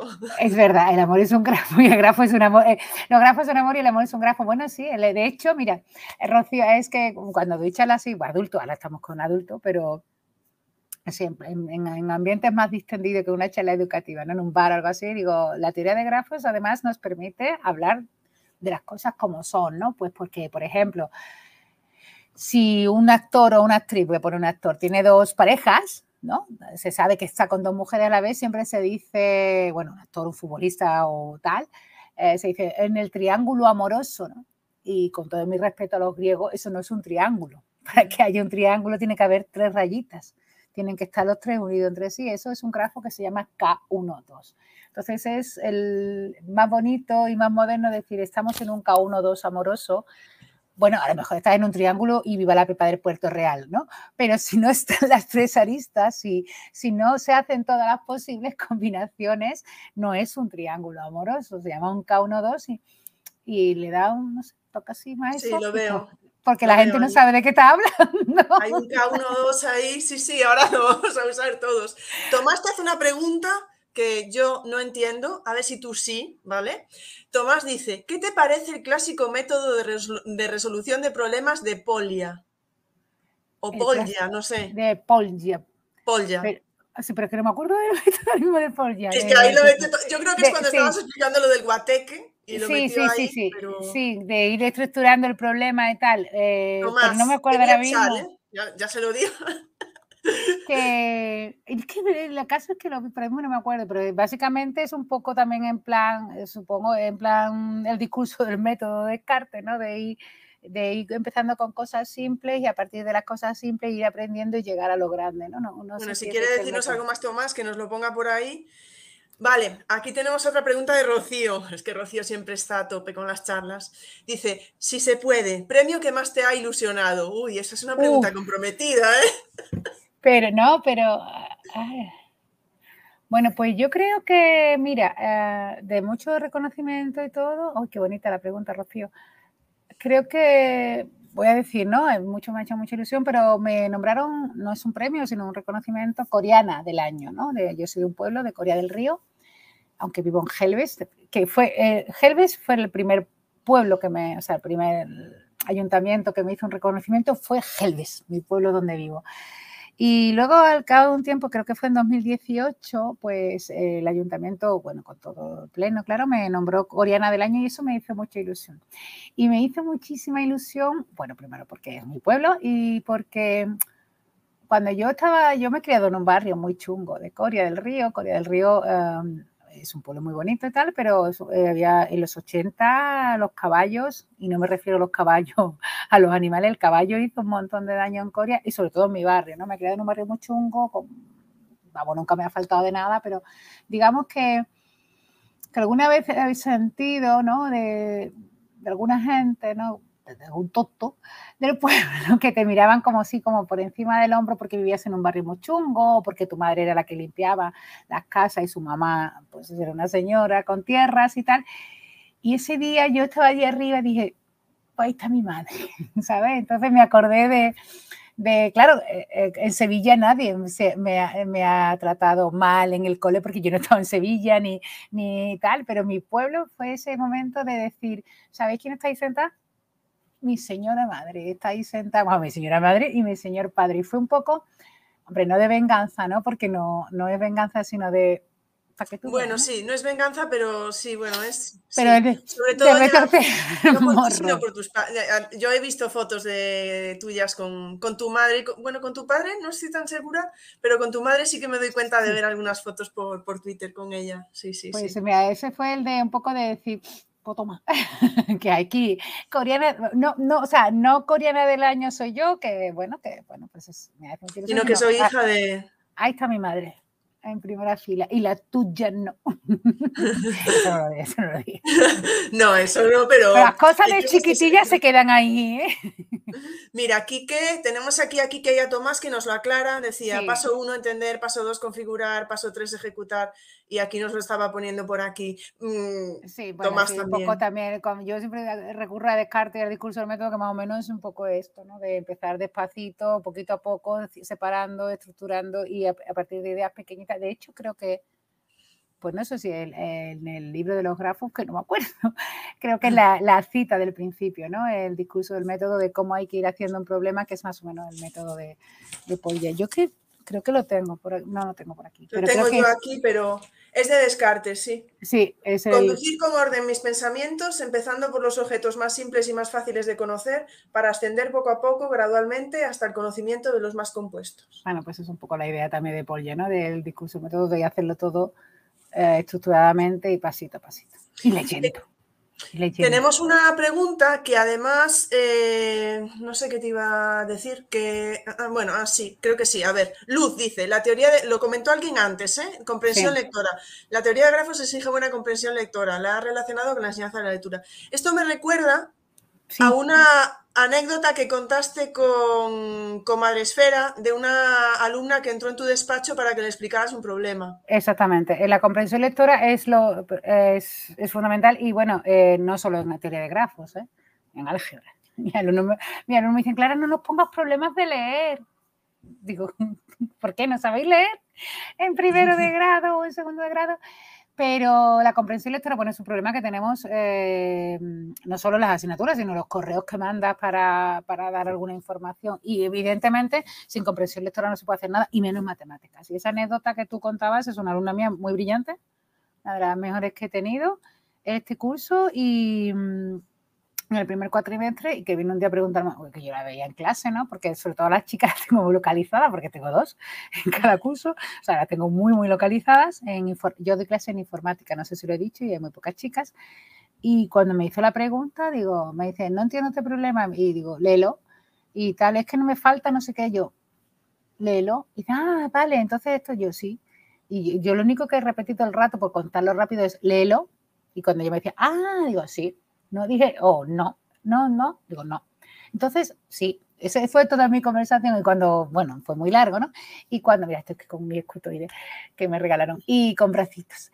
Y cuando acabó el, acabamos, me dice, ay, gracias, Clara, Clara, muchas gracias por la ayuda. Digo, pues me ayuda. Yo no he hecho nada. Y lo único que te he dicho, no he hecho nada, o sea, no he abierto mi boca, he dicho, léelo. Y bueno, sí que es verdad que le he dicho sí o no, pero era, todo estaba ahí escrito y, es una alumna brillante. Lo que pasa es que no es una cuestión de, yo creo que, no sé si es de rapidez, que intentamos todo, que todo sea muy rápido y las cosas bonitas hay que hacerlas despacito y bien y las matemáticas también y la comprensión lectora es un problema, o sea, un problema muy grave. O sea, eh, a mí cuando salen los informes del PISA muchas veces, como tendrán en mi teléfono algunas redacciones, me dicen, ay, usted como experta en matemática, porque aquí el título de experta que lo ponen en un momento. Usted como experta en matemática, ¿por qué crees que fallamos en matemática? Digo, porque fallamos en comprensión lectora. Fallamos en el orden. Eso es el primero. O sea, antes que las matemáticas hay que tener comprensión lectora, porque las matemáticas hay que leerlas y hay que entenderlas. Y sí, es un problema, eh, bueno, es un poco el problema que hay en las redes sociales, que la gente no entiende lo que lee, pero digamos, bueno, pues no me importa tanto, pero sí que que es un problema que se detecta mucho. Yo creo que muchos de los problemas de la dificultad o parte de la dificultad, una parte importante de la dificultad que encuentran los estudiantes en la universidad, estoy hablando de universidad, es, tiene que ver más con comprensión lectora que con entendimiento de los conceptos matemáticos. Lo digo absolutamente en serio. Yo ya soy muy vieja, llevo muchos años dando clases y viendo eh, como... Eh, bueno, es que no puedo poner ejemplo, porque tengo un ejemplo aquí muy bueno, pero es demasiado técnico, ¿no? Y lo voy a contar, no lo va a entender nadie porque tiene que ver con problemas ya, esas cosas muy técnicas, de, de, de, cosas que, bueno, ahora que tú decías lo de la que ibais a hacer un podcast sobre anécdotas educativas, muchas no las puedo contar porque no se va a entender, pero de quedarte muerto, decir, pero chiquillo, no has entendido la frase, ¿no? No, no o sea, pues nada, pues me enrollo, que sí, que es muy importante. No, sí, sí, sí. Eh, tenía yo por aquí, vale, sí, te quería comentar, a ver, a ver, a ver, vale, a ver qué te quería decir, vale, se me ha ido. Por aquí tenemos, eh, he escuchado también el podcast de Mati y los Matemonstruos, que es el último libro que has escrito por ahora, que dices que es a partir de los de los 5 o 6 años incluso, pero bueno, has dicho, ¿no? Pues sobre todo para gente que no esté metida en las matemáticas, no tiene, para gente más mayor también. Entonces, ya que por aquí podemos tener profesores de infantil, yo te escuché en ese podcast decir, que hay que meter matemáticas también en infantil, que los niños saben, ¿no? ¿Tú crees que, por ejemplo, ese libro podría ser útil para tener en infantil, para poder leerlo, para...? Sí, hombre, para, para contarle cosas a los niños seguro que sí. Los niños de infantil, de hecho, em, yo he ido un poco infantil porque me, da, me dan miedo los niños, no me encantan los niños. o sea, infantil es la época, la etapa más difícil desde mi punto de vista. O sea, para mí es más difícil enseñar a contar que enseñar a resolver ecuaciones diferenciales. Eh, y lo digo absolutamente en serio, ¿no? Es más difícil eh, enseñar a leer que enseñar a analizar textos. Y, para mí siempre me supone un reto, pero los niños de, esa, no los niños, sino los profesores, las maestras y los maestros de infantil hacen unas cosas muy chulas de niños de matemática, de seriación y tal, y responden muy bien. Y el libro de los matemonstruos, sí, claro, toda la parte esta de jugar con grafos, de incluso de, del, claro, pasa que los infantil no saben escribir todavía, no saben leer, pero del pito pito gorgorito y todo ese tipo de cosas, claro que lo pueden hacer. No todo, pero lo de los cuadraditos, por ejemplo, ya que saben cuando saben contar lo de hacer las estadísticas, yo porque mis sobrinos, como tengo, tengo una, una manada de sobrinos enorme de todas las edades, porque somos seis hermanos en casa, pues voy observando el efecto que he tenido el libro, ¿no? El de Mati los Matemonstruos, que para ellos es el mejor del mundo porque él ha escrito su tita, Clary, ¿no? Y lo de ver a uno pasar todo el día haciendo cuadraditos con las, entre, con las encuestas es una cosa que también se puede hacer en infantil, claro que sí.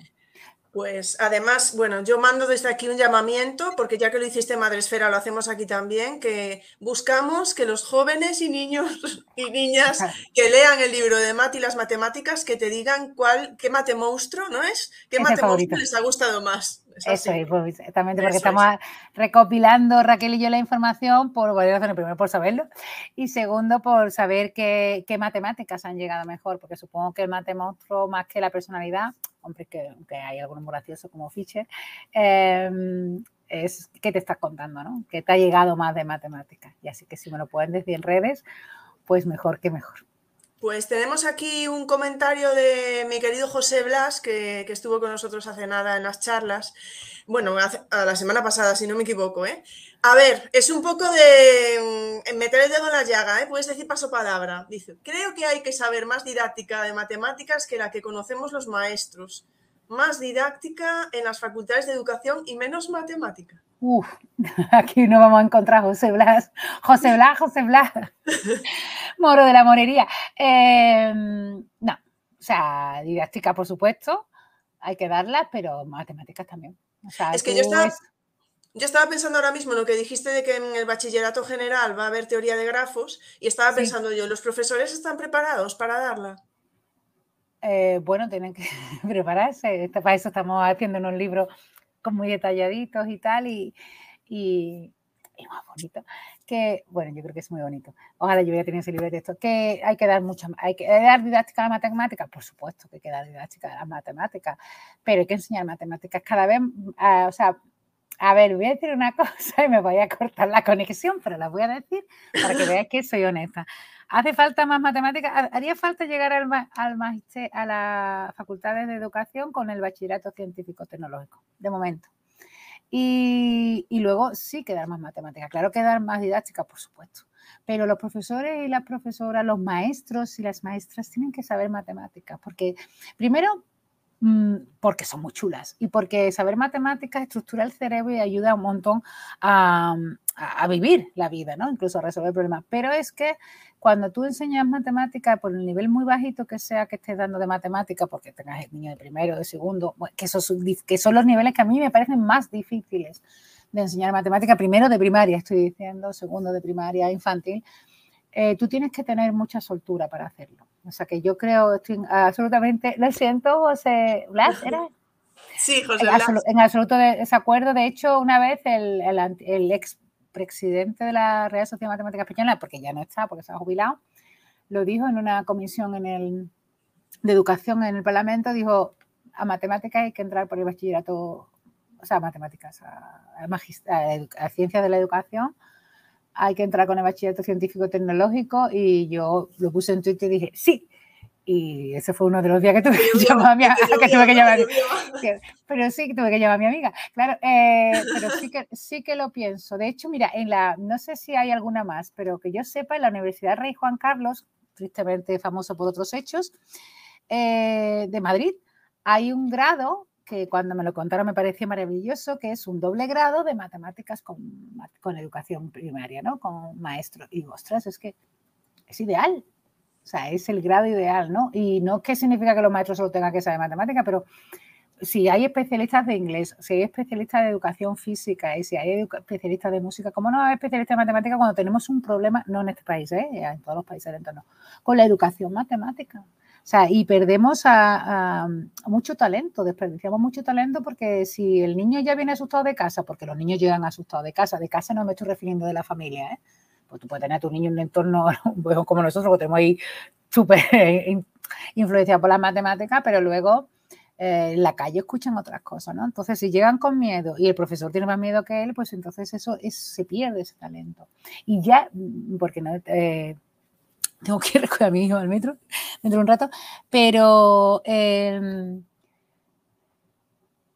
déjame que cuente una anécdota muy rápida. Mi hijo mayor, que es el que me... Mm, el, que, el que me está... Un segundito. Eh, mi hijo mayor, cuando era pequeño, bueno, siempre es un chico muy lindo, muy bonito, cuando era pequeño comía de, todo, de todo. O sea, un niño que es lo que quería era jugar. O sea, no preguntaba qué había en el plato, simplemente boom, engullía y para afuera. Y un día llegó de, bueno, llegó, ¿no? Por la noche después, comían, él y su hermano han comido siempre en el comedor de la escuela infantil y luego, porque papá y mamá trabajaban.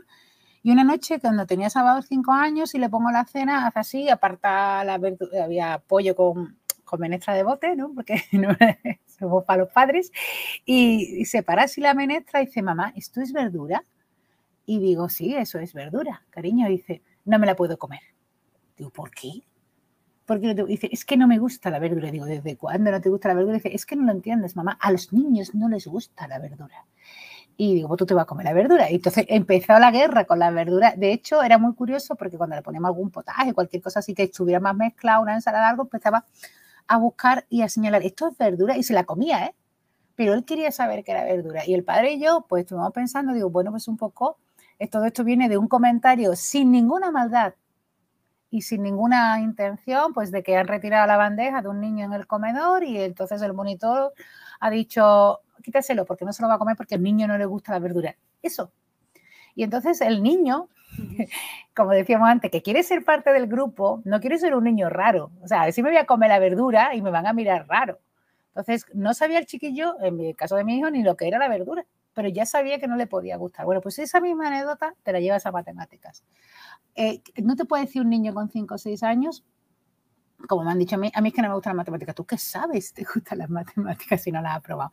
Bueno, pues eh, así llegan los niños al colegio. Y cuando llegan al colegio, que me enrollo como una persiana, necesitan que su profesor, su maestro y su maestra estén absolutamente enamorados de las matemáticas, porque aunque sea, o sea, que tengan un profesor especialista en matemáticas, que sepan muchas matemáticas y que sepan enseñar las matemáticas, porque de eso depende mucho el futuro del país, y lo digo absolutamente en serio.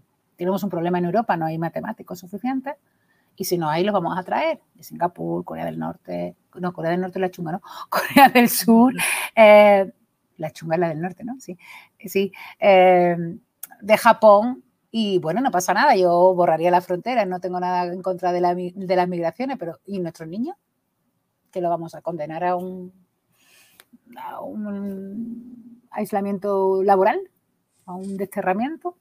O sea, no todos tienen que ser matemáticos, ¿eh? hace falta que sean matemáticos, cantantes, futbolistas, de todo, pero mucho trabajo va a ser para gente con muchos conocimientos de matemáticas. Por eso mismo, bueno, y mañana cuando comparta el podcast y tal, compartiré los de los podcasts de Madresfera, porque te estoy hablando todo el tiempo de esos, porque los he escuchado, pero me gustó mucho el razonamiento que diste de por qué también es importante que haya mujeres matemáticas, porque todo luego en el poder, etcétera, son, eh, bueno, en fin, no voy a meterme ahí, pero que lo sepáis que está ahí En, el, en el podcast de Madresfera y dije yo, mira tú, Mira, claro, si los que controlan el mundo son algoritmos y, no hay mujeres, pues es que hay un, falta una mujeres negros. ¿Un punto de vista? Claro, falta un punto de vista. Que sí, sí, ya lo decías, no quiero decir que los hombres nos dejen de lado ni nada, pero que falta el punto de vista que pueda aportar una mujer. Sí, sí, sí, sí. Bueno, de verdad que os aconsejo que escuchéis también los podcasts de, de Madresfera, porque eh, me gusta José Blas se explica, dice, quiero decir que hay que tener competencia, vivir y pensar matemáticas, no ser matemático. Dice, yo soy maestro con especialidad de matemáticas, pero no soy matemático. Claro, pero, pero sabes matemáticas, ¿no?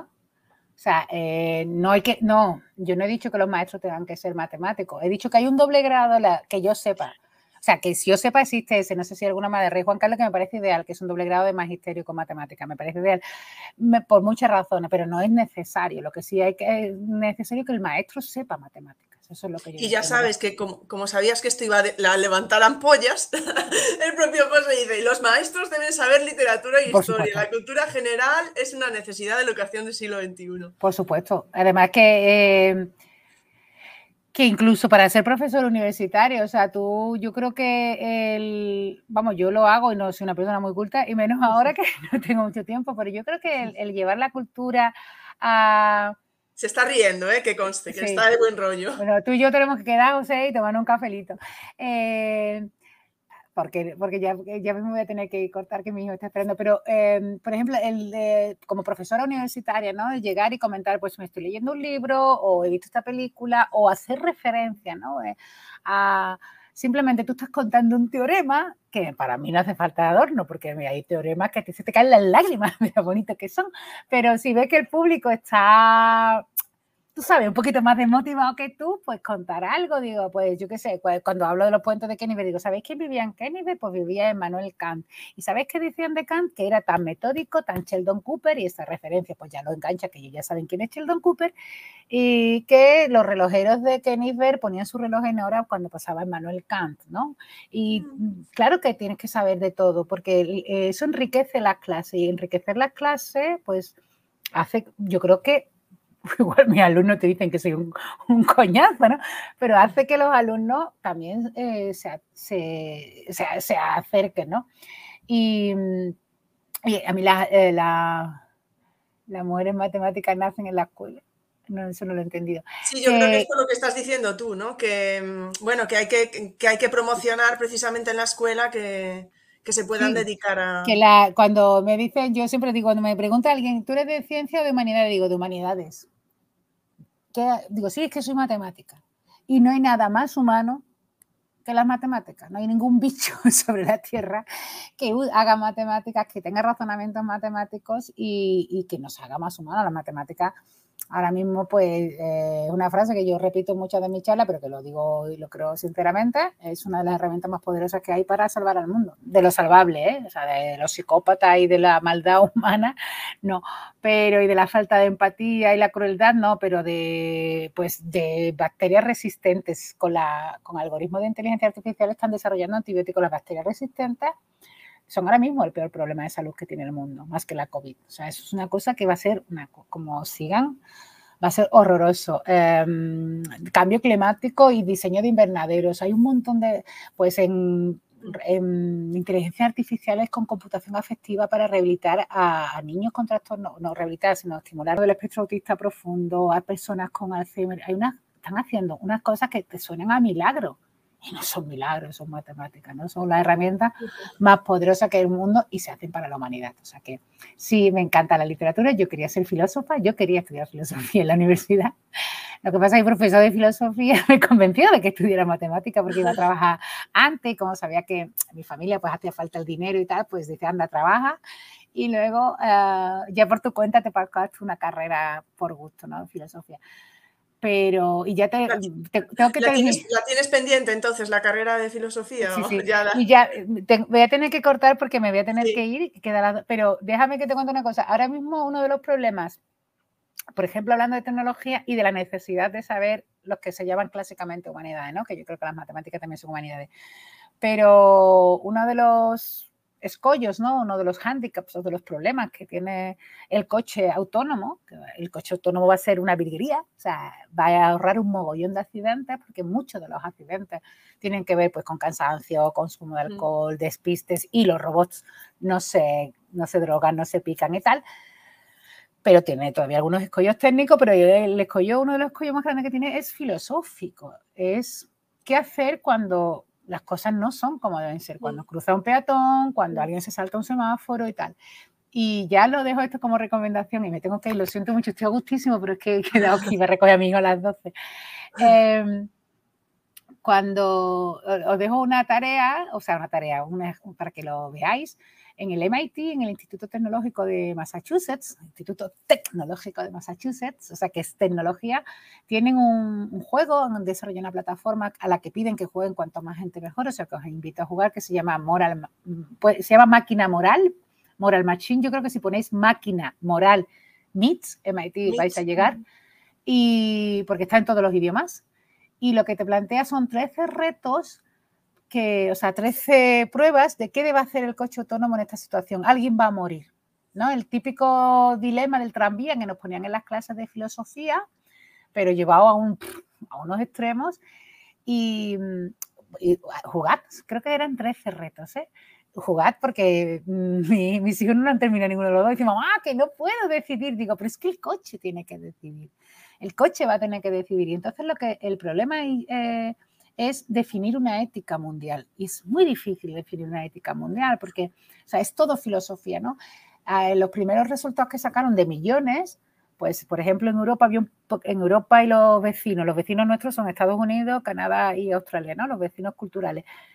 Eh, pues había un poquito más de sesgo, o sea, había un el sesgo sobre salvar la vida de un bebé frente a la de un anciano, pues los europeos, ese vecindario, ¿no? Nos inclinamos por un poquito más, un poquito, ¿eh? muy poquito, por el bebé. Y si lo haces en Japón, en la India, pues la gente se inclina más por el anciano, ¿no? Y es una cuestión cultural. Y ese reto tan difícil de definir una ética global que nos permita, pues eso, ¿no? Que todos los coches autónomos tengan una ética global y tal, es un reto tan filosófico, tan bonito que me parece de, de justicia poética que hayamos desarrollado tantísima tecnología que tengamos que volvernos a sentar como los griegos a pensar, porque, porque este mundo es nuevo. Impresionante, ¿eh? Y no hay filosofía para este mundo tan nuevo. O sea que... A lo mejor hay que poner los coches según sean para Europa o para... claro, pero yo digo, yo me compro ahora, pues no sé, un Toyota. Pues yo soy de Corea, lo conduzco con mi, con mi normativa de Corea del Río. Pero claro, cuando ya venga programado ya es más, ¿no? Así que nada, simplemente pues decir que la tecnología ha dado tanto la vuelta que al final, al final tienes que volver a, los orígenes. Interesante. Yo voy a mirarlo, desde luego. ¿eh? Sí, jugar pues, Moral Matching y, pasarlo, que hace falta que tengan muchos resultados. Clara, no te quiero entretener más. Vete ya, vete directamente. muchísimas gracias. No esperaba, la verdad, estar aquí dos horas charlando contigo. Me ha encantado. Es que me enrollo mucho. Pues no, no, no, que va, es que ha estado interesantísimo. Muchísimas gracias por estar aquí hoy para despedir la tercera temporada de las charlas educativas. Ha sido un placer. Muchas gracias a todos los que habéis estado ahí. Y si quieres, Clara, lo dejamos aquí. Vete directamente, de verdad. que mi, el, de la, verdura, el de la verdura me está pegando. Pues venga, nada, despedimos, Clara. Voy a, te quito ya de la pantalla, te vas, ¿vale? Y me despido yo de todos aquí. Bueno, chicos, pues nada, espero que os haya gustado esta charla. Aprovecho para, despedirme ya de la tercera temporada de las, de las charlas educativas.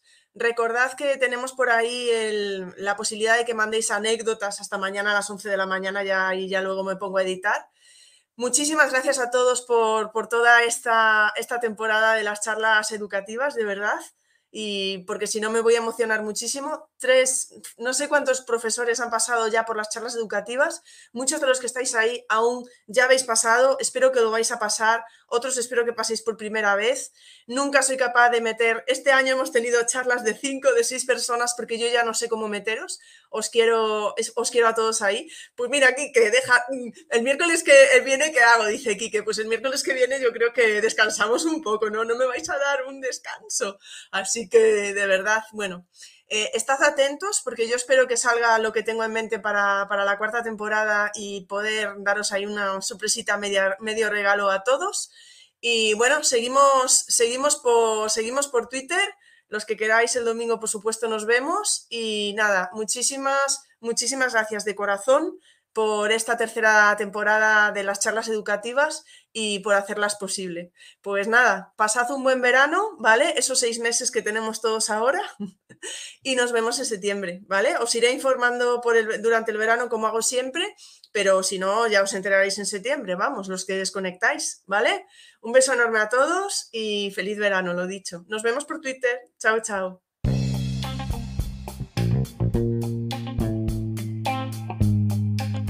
Muchas gracias por escuchar este podcast. Si os apetece, nos vemos en el siguiente.